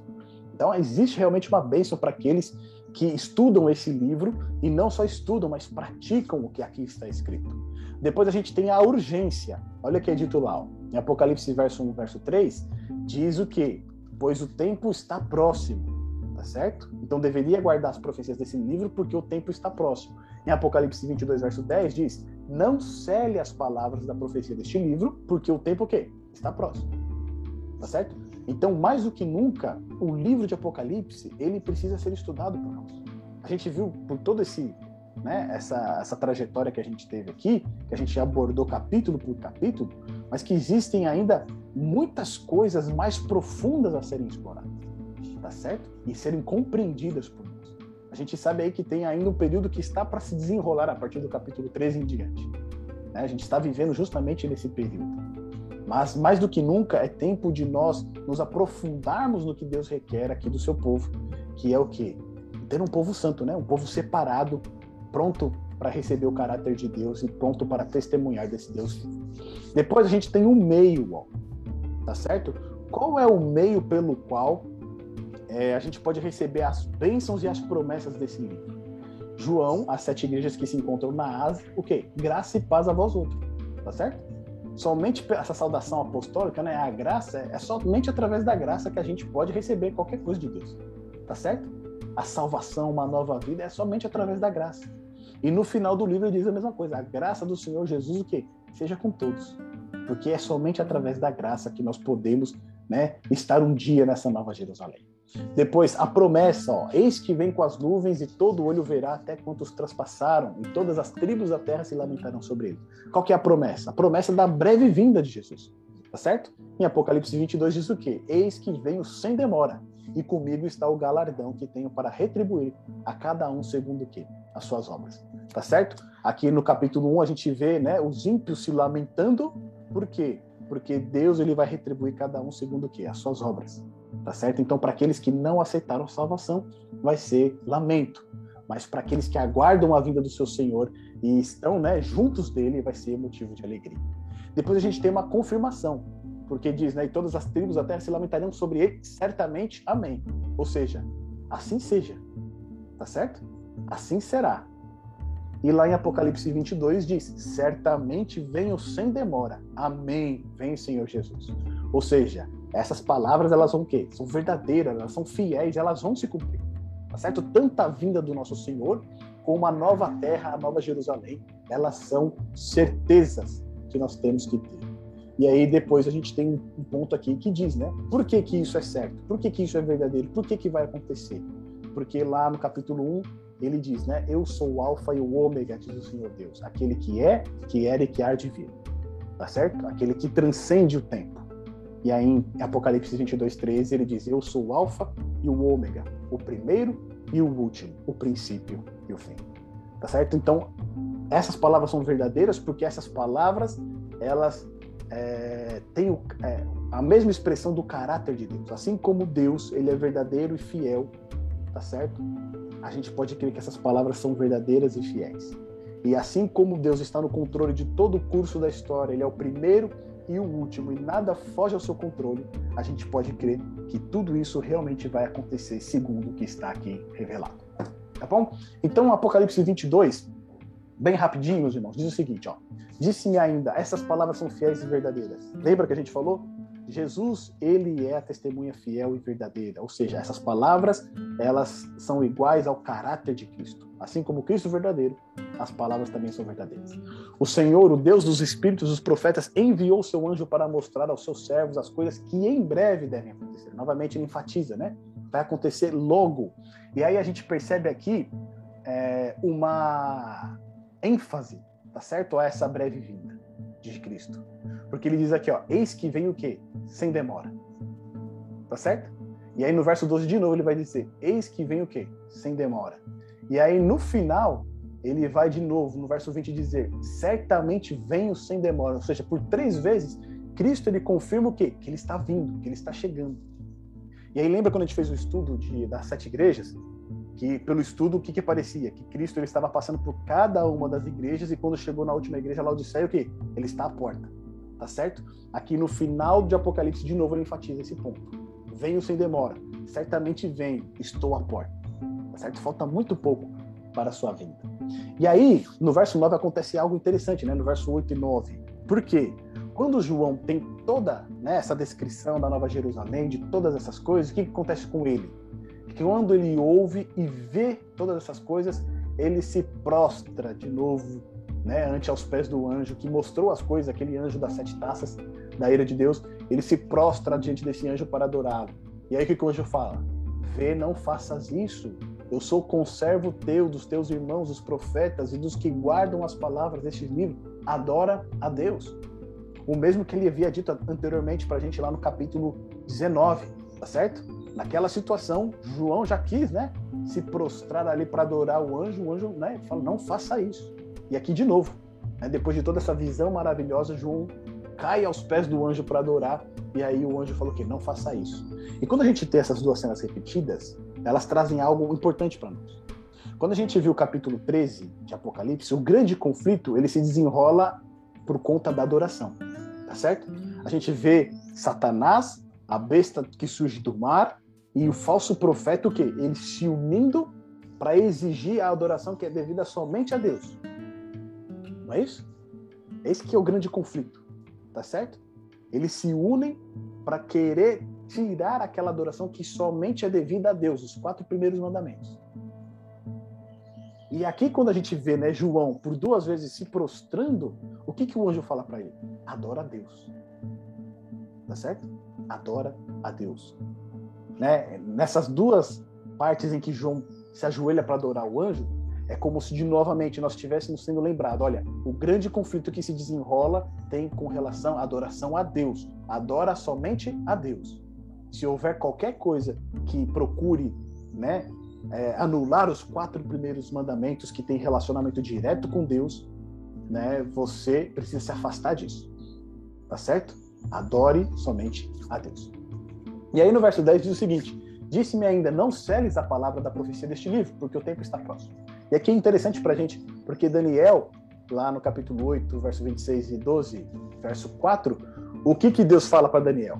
Sela o livro, tá certo? Porque as coisas que estavam para acontecer, o quê? Estavam ainda para dias muito distantes, estaria para o tempo do fim. Né? Daniel, ele queria entender ali as, as visões que ele teve, mas foi ordenado que ele fizesse o quê? Selado né, a profecia desse livro, tá certo? E somente no final dos tempos é que essa profecia seria é, entendida. E aí eu estava estudando é, Daniel 11, né, aquele capítulo bem confuso, inclusive a gente vai ter uma reformulação desse estudo do capítulo 11. É, por que, que é tão difícil você entender ele? Porque a profecia ela foi selada até o quê? Até o tempo do fim, tá certo? Então, por mais que às vezes você tente escrutinar o texto e pegar informações históricas, você não vai conseguir às vezes extrair todo a, a simbologia, o significado, porque é um livro selado, tá certo? Mas no tempo do fim diz o quê? Que você vai conseguir entender, tá certo? E o capítulo 11 ele retrata justamente o tempo do fim. E aqui em Apocalipse é dito o contrário para João. Ele fala o quê? Não cele a palavra livro. Por quê? Porque o tempo está próximo, tá certo? Então, mais do que nunca, o povo de Deus precisa se atentar para a mensagem que está no livro de Apocalipse. Tá certo? Se tem algo que o povo de Deus precisa fazer hoje, está lá em Apocalipse 14, que é fazer soar as três mensagens de advertência ao mundo. Tá certo? Que é o estudo que a gente fez em Apocalipse 14. Então, no verso 11 diz o seguinte, ó: Continue injusto o quê? Fazendo injustiça. Continue imundo ainda sendo imundo. E o justo continue na prática o quê? Da justiça. E o santo continue a santificar-se. Aqui a gente vê uma delimitação, tá certo? Assim como a gente estudou lá no capítulo 15 e 16, quando as pragas começam a cair, o que, que acontece? Ali todo mundo já tomou a sua decisão, tá certo? Aqui, em que é dito no capítulo 22? A mesma coisa. Vai chegar um momento da história que a decisão vai ter sido tomada. Aquele que for injusto, continue na prática da injustiça. Aquele que é imundo, continue o quê? Na sua imundície. Mas aquele que é justo, continue na prática da justiça. E aquele que é santo, continue o quê? A se santificar.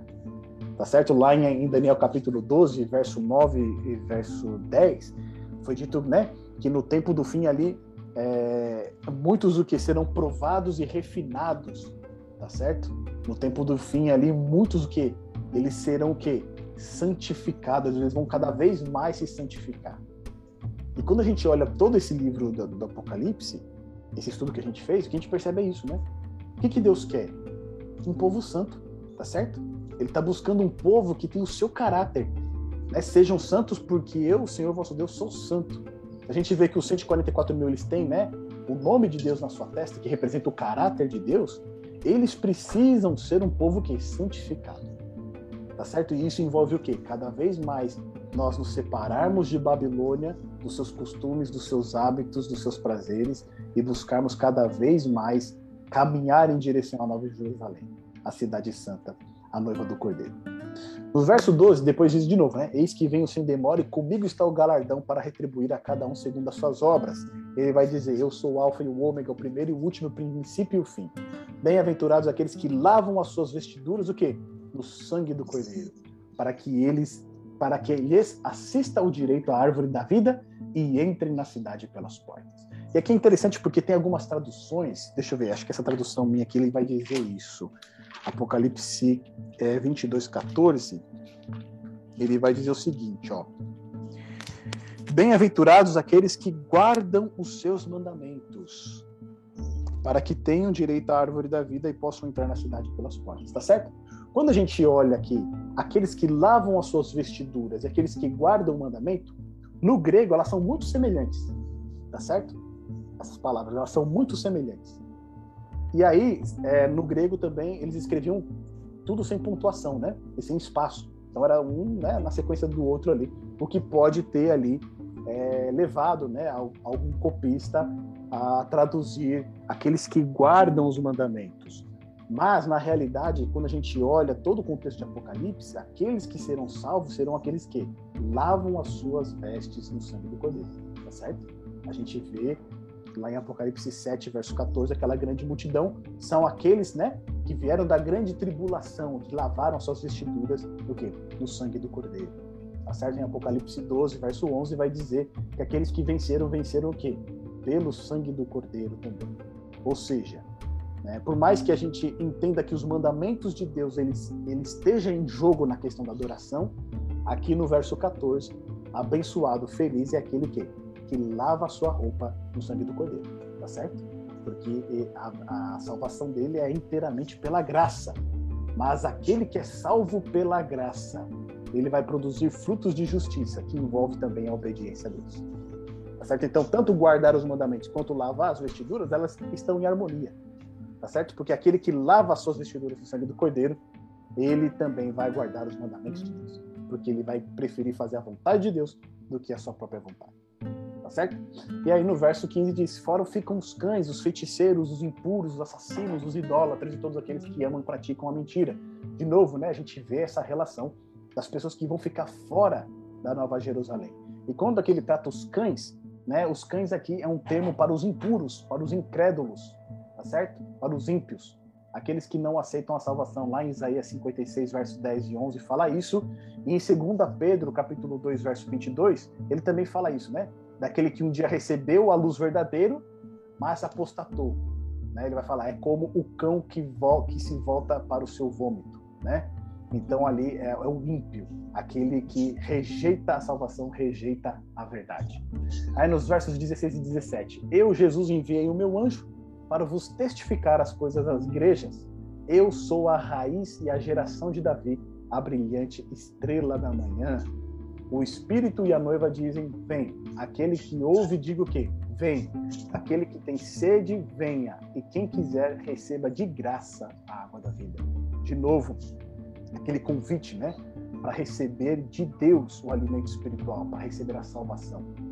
Todo aquele que tiver sede, vinde o quê? As águas tá certo? Esse é um convite de Deus. E a gente percebe que realmente só fica fora dessa cidade quem realmente quer, tá certo? Aquele que não quer se submeter a Deus, aquele que por orgulho ou por, por não querer né, aceitar as verdades bíblicas, ele prefere continuar em trevas em vez de vir para a luz. Né? Enquanto existe um convite tão esplendoroso desse nos convidando. E aí no final diz: Eu, a todo aquele que ouve as palavras da profecia deste livro, testifico. Se alguém lhes fizer qualquer acréscimo, Deus lhe acrescentará o quê? Os flagelos escritos neste livro. Essas são as pragas lá de Apocalipse 16. Tá certo? Então, se alguém fizer qualquer acréscimo, e se alguém tirar qualquer coisa das palavras do livro desta profecia, Deus tirará sua parte da árvore da vida da cidade santa e das coisas que se acham escritas nesse livro. Ou seja, aqui faz uma menção direta a Deuteronômio capítulo 4, verso 2, quando Moisés diz também, né, que se alguém acrescentar ou tirar qualquer coisa dessa lei, né, ele vai receber a punição por conta disso. E aqui, o que João está trazendo para a gente é que se alguém ensinar qualquer coisa diferente do que está escrito aqui, ele vai enfrentar o juízo de Deus. Tá certo? E é por isso que a gente teve todo o cuidado de fazer esse estudo pautado o quê? Na Bíblia tá certo? Deixar que o próprio texto ali se interpretasse e aquilo que nós podíamos comprovar na história, a gente comprovou, tá certo? Porque é uma questão de observação. Mas toda a nossa interpretação, ela é pautada o quê? Na Bíblia. Todas essas referências que a gente coloca aqui de passagens paralelas, é, para que vocês depois consultem, né, possam ler e confirmar que aquilo que a gente tem trazido aqui é o que realmente está escrito na palavra de Deus. Existe uma, uma questão muito séria, né? Tiago vai falar, né? Que ele diz assim: não, não desejo que todos sejam é, mestres, né? Ou ensinadores, né? Porque o que vai acontecer? O, é, a cobrança é maior, né? A quem muito foi dado, muito será exigido. E é por isso que Deus exige fidelidade quando a gente expressa ou quando a gente instrui na palavra de Deus. E aqui ele diz claramente se for feito qualquer acréscimo neste livro, ou se for retirado qualquer coisa, né? Às vezes a gente sabe que tem alguns pontos né, desse estudo que não são muito fáceis de se receber, né? Porque ele confronta é, as nossas crenças, os nossos hábitos, ele confronta a nossa realidade. Mas se a gente retira ou se a gente né, ignora, né, a gente está sendo o quê? Infiel com aquilo que Deus ordena para a gente. Tá certo? Então no verso, no verso 20 diz: Aquele que dá testemunho dessas coisas diz: Certamente o quê? Venho sem demora. Amém. Vem, Senhor Jesus. E aí, por fim, João se despede com a graça do Senhor Jesus sejam com todos, pois sem essa graça é impossível entrar na cidade da Nova Jerusalém. Tá certo, meus irmãos? Aqui então o apelo, né? Certamente vem sem demora. Vem, Senhor Jesus. Essa deve ser a nossa maior esperança. Esse deve ser o nosso maior desejo. Né? Se por um lado aquelas pessoas que assistiram o Avatar lá em 2009 ficaram encantadas com aquele mundo e quando saíram daquele mundo ficaram deprimidas, né? Nós quando vemos toda essa descrição da cidade santa que desce adornada pela glória de Deus e onde nós iremos habitar, onde o jardim do Éden estará dentro dela e nós iremos reinar junto com o nosso Salvador eternamente, não é motivo para a gente nos deprimir, mas é motivo para nós ansiarmos e desejarmos que esse dia chegue logo. É por isso que é dito, né? Certamente venha sem demora. Amém. Vem, Senhor Jesus. Porque esse deve ser o desejo contínuo do cristão. Se nós estamos acostumados a viver em Babilônia, se nós estamos, né, é, prazerosos em viver aqui a ponto de esquecer da Nova Jerusalém, nós precisamos reconfigurar a nossa rota. Nós precisamos reconfigurar o nosso foco. Né? Cristo tem preparado algo muito maior e melhor para cada um de nós. E aqui se cumpre aquilo que Paulo vai dizer em 1 Coríntios, capítulo 2, verso 9. Mas como está escrito, nem olhos viram, nem ouvidos ouviram, nem jamais penetrou em coração humano o que Deus tem preparado para aqueles que o amam. Tá certo? E essa aqui, essa passagem de Paulo aqui é uma referência a Isaías 64, verso 4 a gente viu que tem forte ligação com a Nova Jerusalém. Ou seja, a gente não faz ideia daquilo que Cristo preparou para nós. Mas aquilo que nos foi revelado aqui em Apocalipse, principalmente nos capítulos 21 e 22, já nos fazem sonhar para um dia estar nessa cidade. Meus amigos, que esse seja o meu desejo e que esse seja sempre o seu desejo até a vinda do nosso Senhor Jesus. Amém. É isso, meus amigos nós encerramos. Acabamos mais uma série de estudos. Olha, a gente já pode dizer que a gente já leu dois livros completos da Bíblia, é Daniel e agora Apocalipse. Olha aí que maravilha. Do 66 só faltam agora 64. E aí eu queria agora que vocês pudessem fazer as considerações de vocês. Fique à vontade. lemos não, né, Preto? Estudamos, Estudamos, né? Porque ler é diferente, né? Diferente, é ler, é, se fosse ler, a gente já teria ali talvez 60, né? Nesse, nesse mas é estudar assim, né? Os versos, verso a verso, é, é muito importante. E eu só agradeço a Deus. Amém. Amém. E aí, Cleo, você está aí? Eu não vi você chegar, tudo bom? Como é que você está? Tudo bem, graças a Deus. E você? Bem também. Cheguei meio sorrateira. Você chegou de fininho. Isso, hoje o meu filho, meu filho perdeu a carteira dele e eu fui atrás nos lugares para ver onde que ele tinha ido, para ver se eu conseguia recuperar e fiquei na rua, o celular descarregou. Não, ainda não. Eu vou, vou no outro lugar aí para ver se eu encontro mais tarde. Puxa.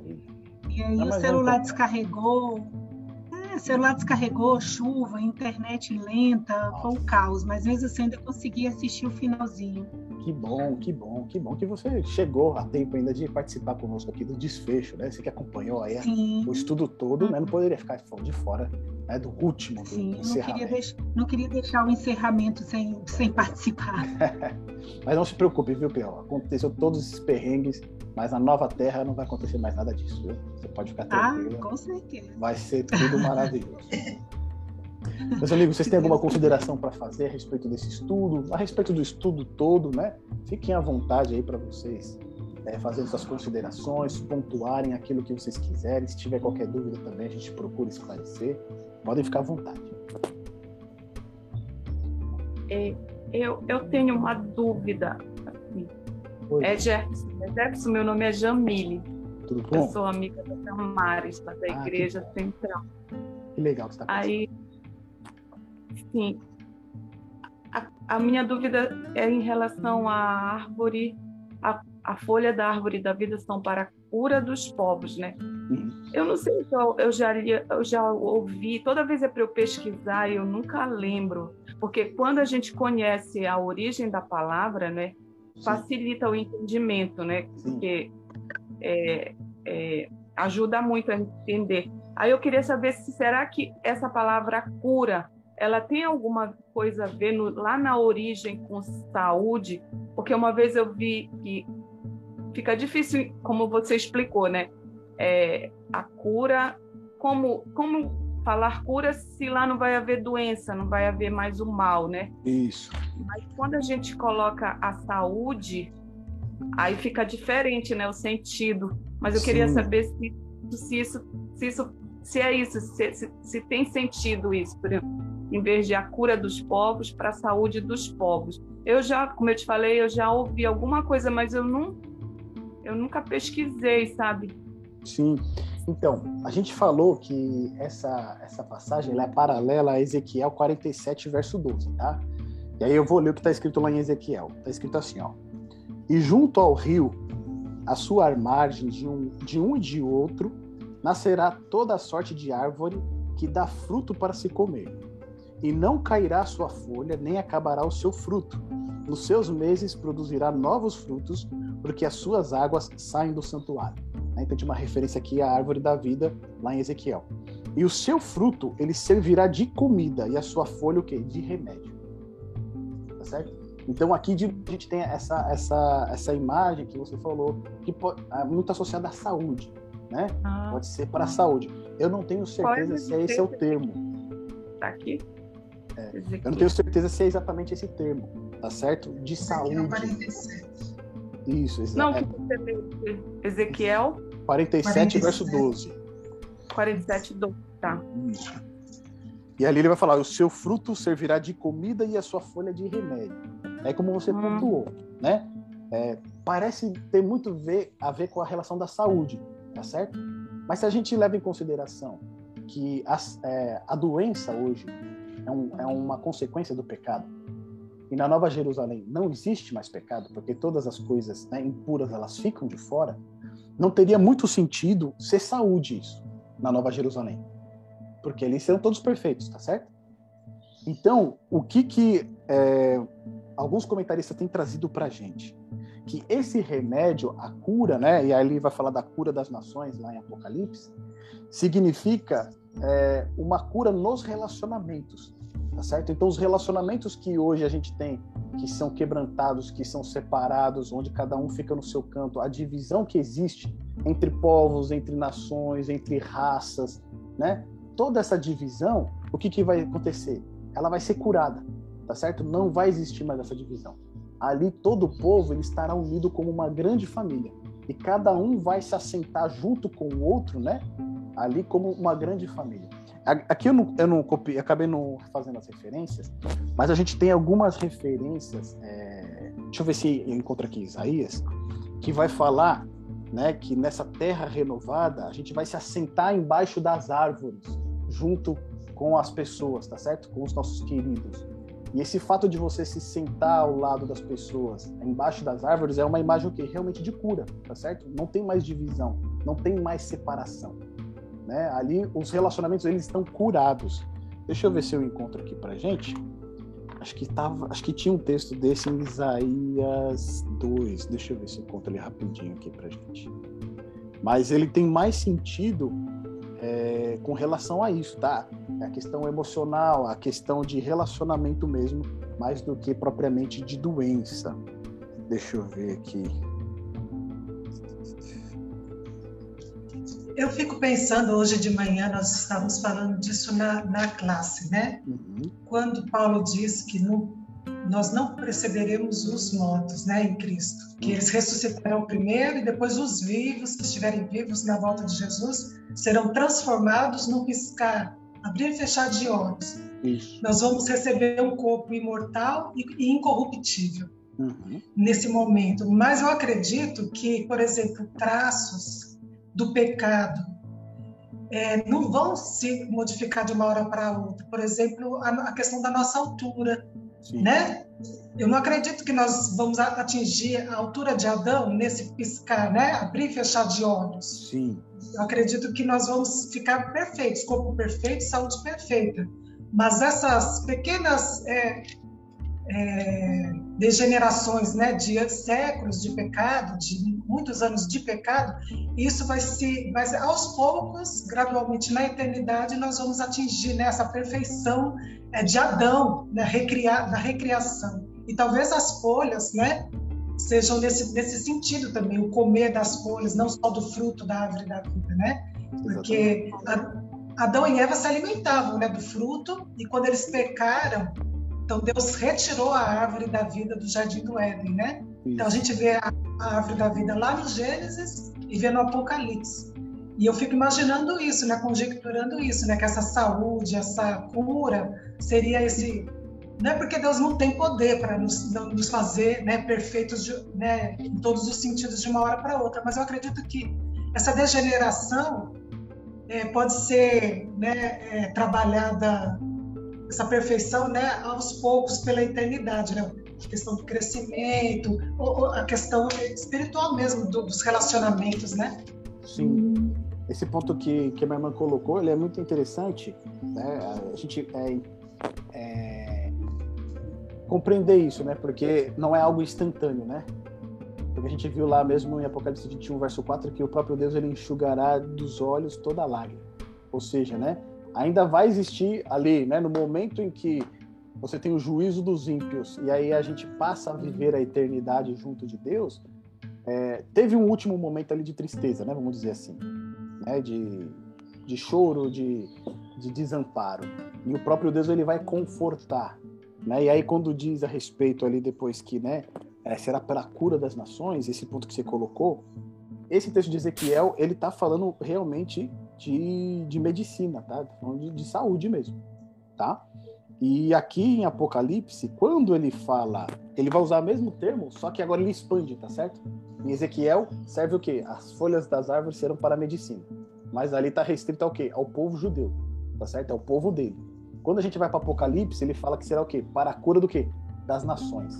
Aí o que, que ele faz? Ele engloba todo, né? O povo não é mais só o povo judeu, mas é todos os povos, são todas as etnias, são todas as raças, é todo o povo salvo. E o sentido que tem também na palavra original, como você colocou, né? É, ela tem dois significados. O primeiro deles é serviço prestado um ao outro e também é um serviço médico. Tá certo? Então ela tem as duas possibilidades. O serviço prestado a uma outra pessoa, ou seja, a comunhão, o relacionamento com uma outra pessoa, né? E também a parte de cura, né? De, de a cura médica mesmo. Então, quando a gente olha no, no contexto da cidade santa, pode ser que exista uma cura por conta né, das coisas passadas e você tem aquele processo de restauração, né, para que seja perfeito, mas também pode ter o sentido de que agora a gente desfruta de uma comunhão plena com as demais pessoas, sem mais divisões sem mais problemas, sem mais intrigas, né?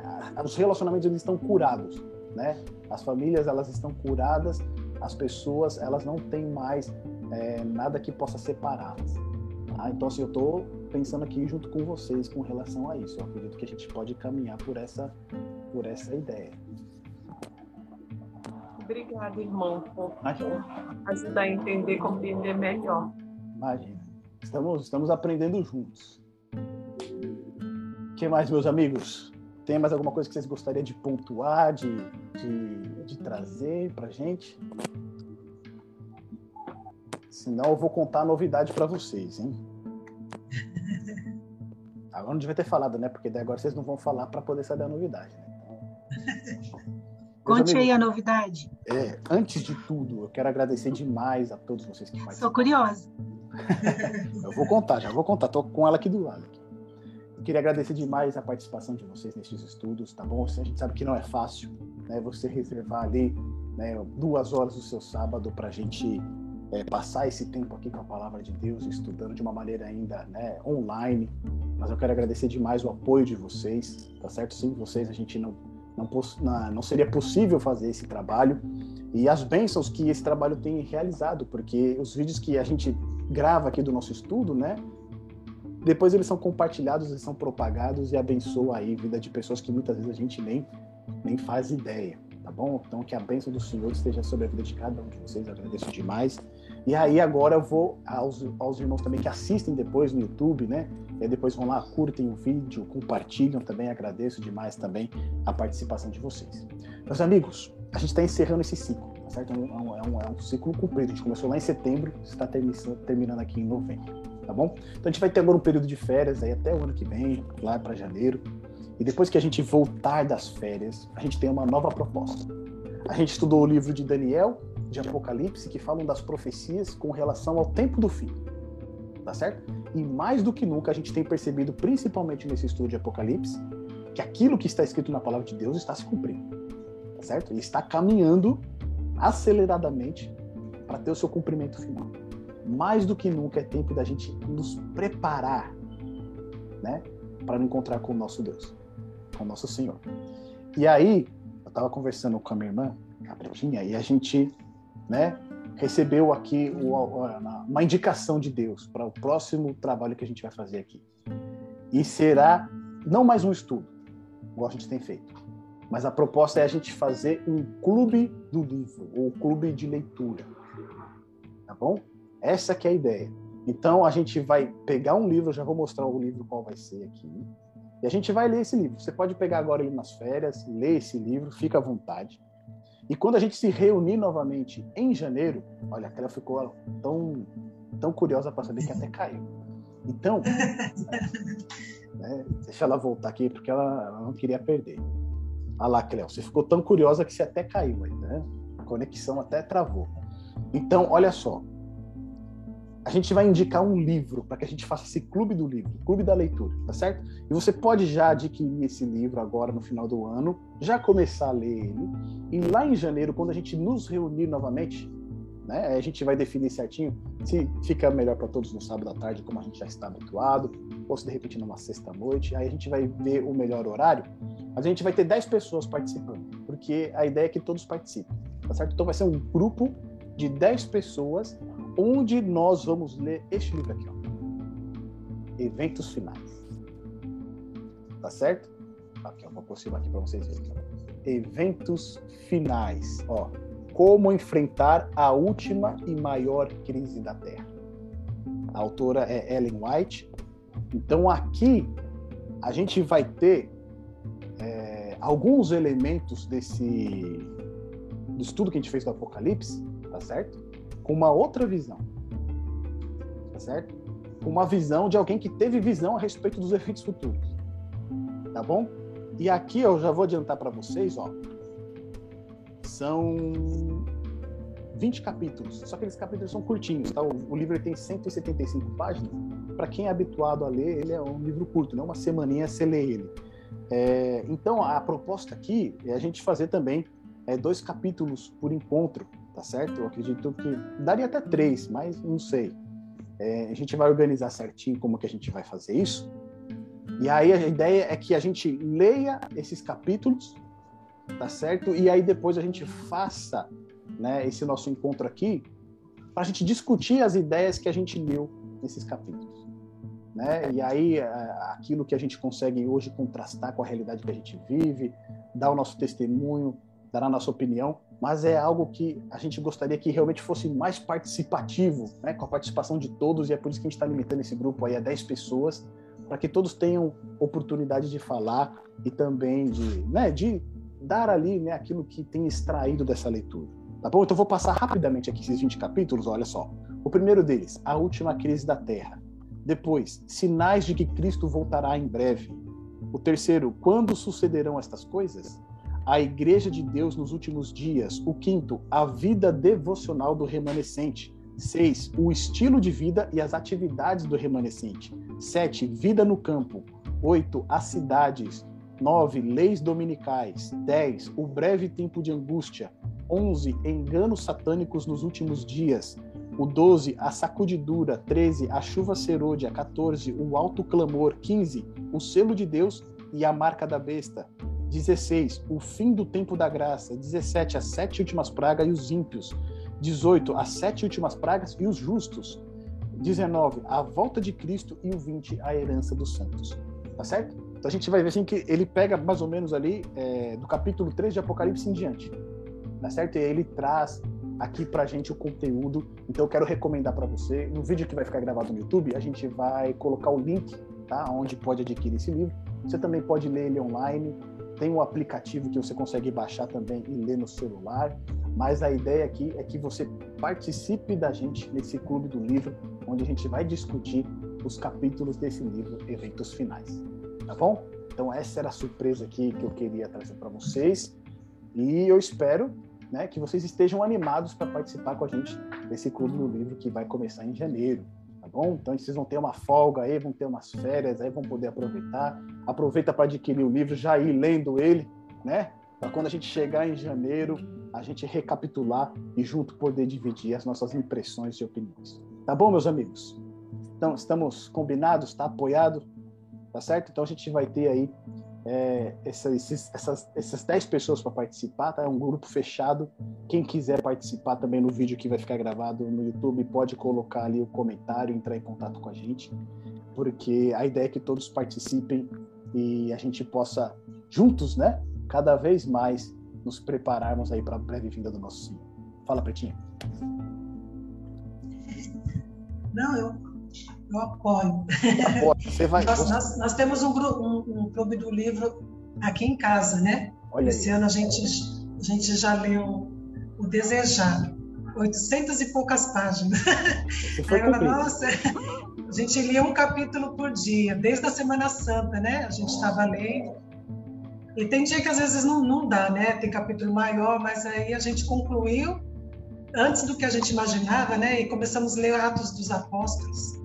E eu vi que eu queria adiantar, né? Porque no final do livro tem, ela fala sobre o João e o Apocalipse, né? Isso. Ela fala do livro de Atos, mas ela, ela abrange assim é, as cartas, né? De Paulo, as cartas de Pedro e de João. E eu já estava curiosa, mas eu falei não, não vou ler, não vou ler antes, né? vou ler com eles.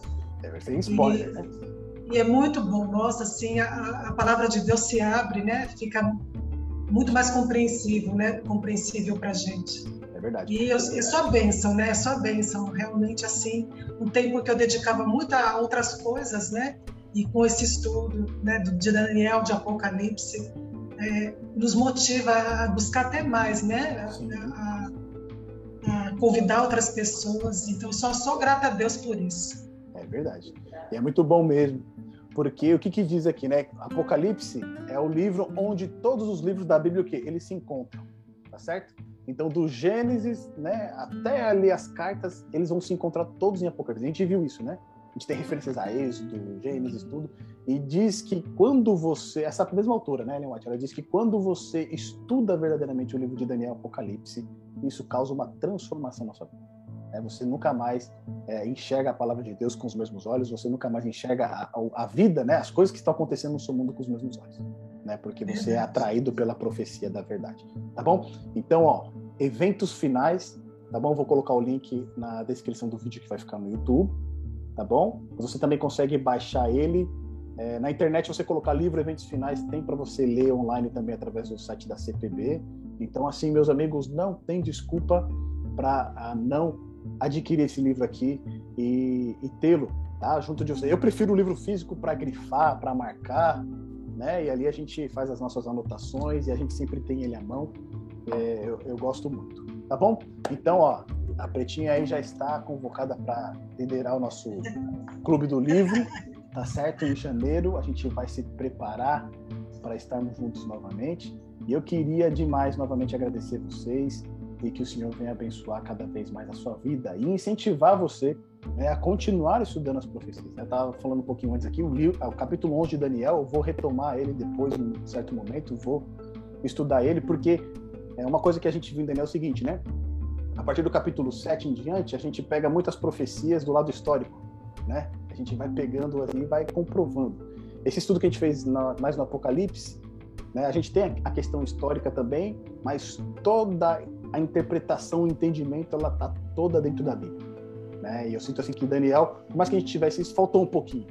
Né? Então, né, assim, eu, depois eu pretendo fazer esse mesmo estudo com Daniel, pautando ele por toda a Bíblia, todo fundamentado na palavra de Deus, para que a gente tenha aí realmente, né, é, a real interpretação, né? não sejam opiniões, não seja aquilo que nós achamos que é. Tá bom, meus amigos? Vocês têm algum pedido de oração que vocês gostariam de fazer? Como é que tá o Zé Maria, a Maria lá, Cléo, eles melhoraram? Sim, graças a Deus, estão, estão bem. Que bom. Tiveram uma semana boa. Que bom, graças a Deus. Vamos continuar orando, né, uns pelos outros aí nesse período aí de férias, pelas uhum. nossas famílias, para que Deus continue nos conduzindo e nos guardando. Tá bom? Então, Amém. se ninguém tiver nenhum pedido para fazer, para expor ele aqui, eu vou pedir para minha irmã então fazer essa oração final para a gente. Tá eu quero só é, agradecer pela sua dedicação, agradecer o convite da Dandan de ter me feito embarcar nessas duas viagens aí, que foram, foram duas viagens muito boas. Amém. É, eu gostei demais, até do livro de Daniel, mais do Apocalipse, porque o Daniel parece que é uma coisa que a gente vive, né? Coisa que a gente vivencia. E o pânico dele quando ele recebia as mensagens, a, a postura dele, tudo isso assim parece muito próximo, né? Verdade. Da realidade da gente. Então, assim, eu queria te parabenizar, foi você é muito didático, foi muito esclarecedor e me ajudou bastante a entender muita coisa que eu não entendia. Amém. Deus seja louvado por isso. Deus seja louvado. Tá bom? Então, Pretinha, você faz essa oração final pra gente? Oração da despedida. Mas um breve reencontro, né? Um breve também. Oremos. Oração da despedida, não, oração do fim do curso. É, do curso, é, nada, é pesado. nada de despedir. tá bom, Querido Deus, nós te agradecemos, Senhor. Imensamente gratos porque o Senhor inspirou a sua palavra, inspirou santos homens a escreverem a registrarem, Senhor, a tua vontade, o teu propósito neste livro.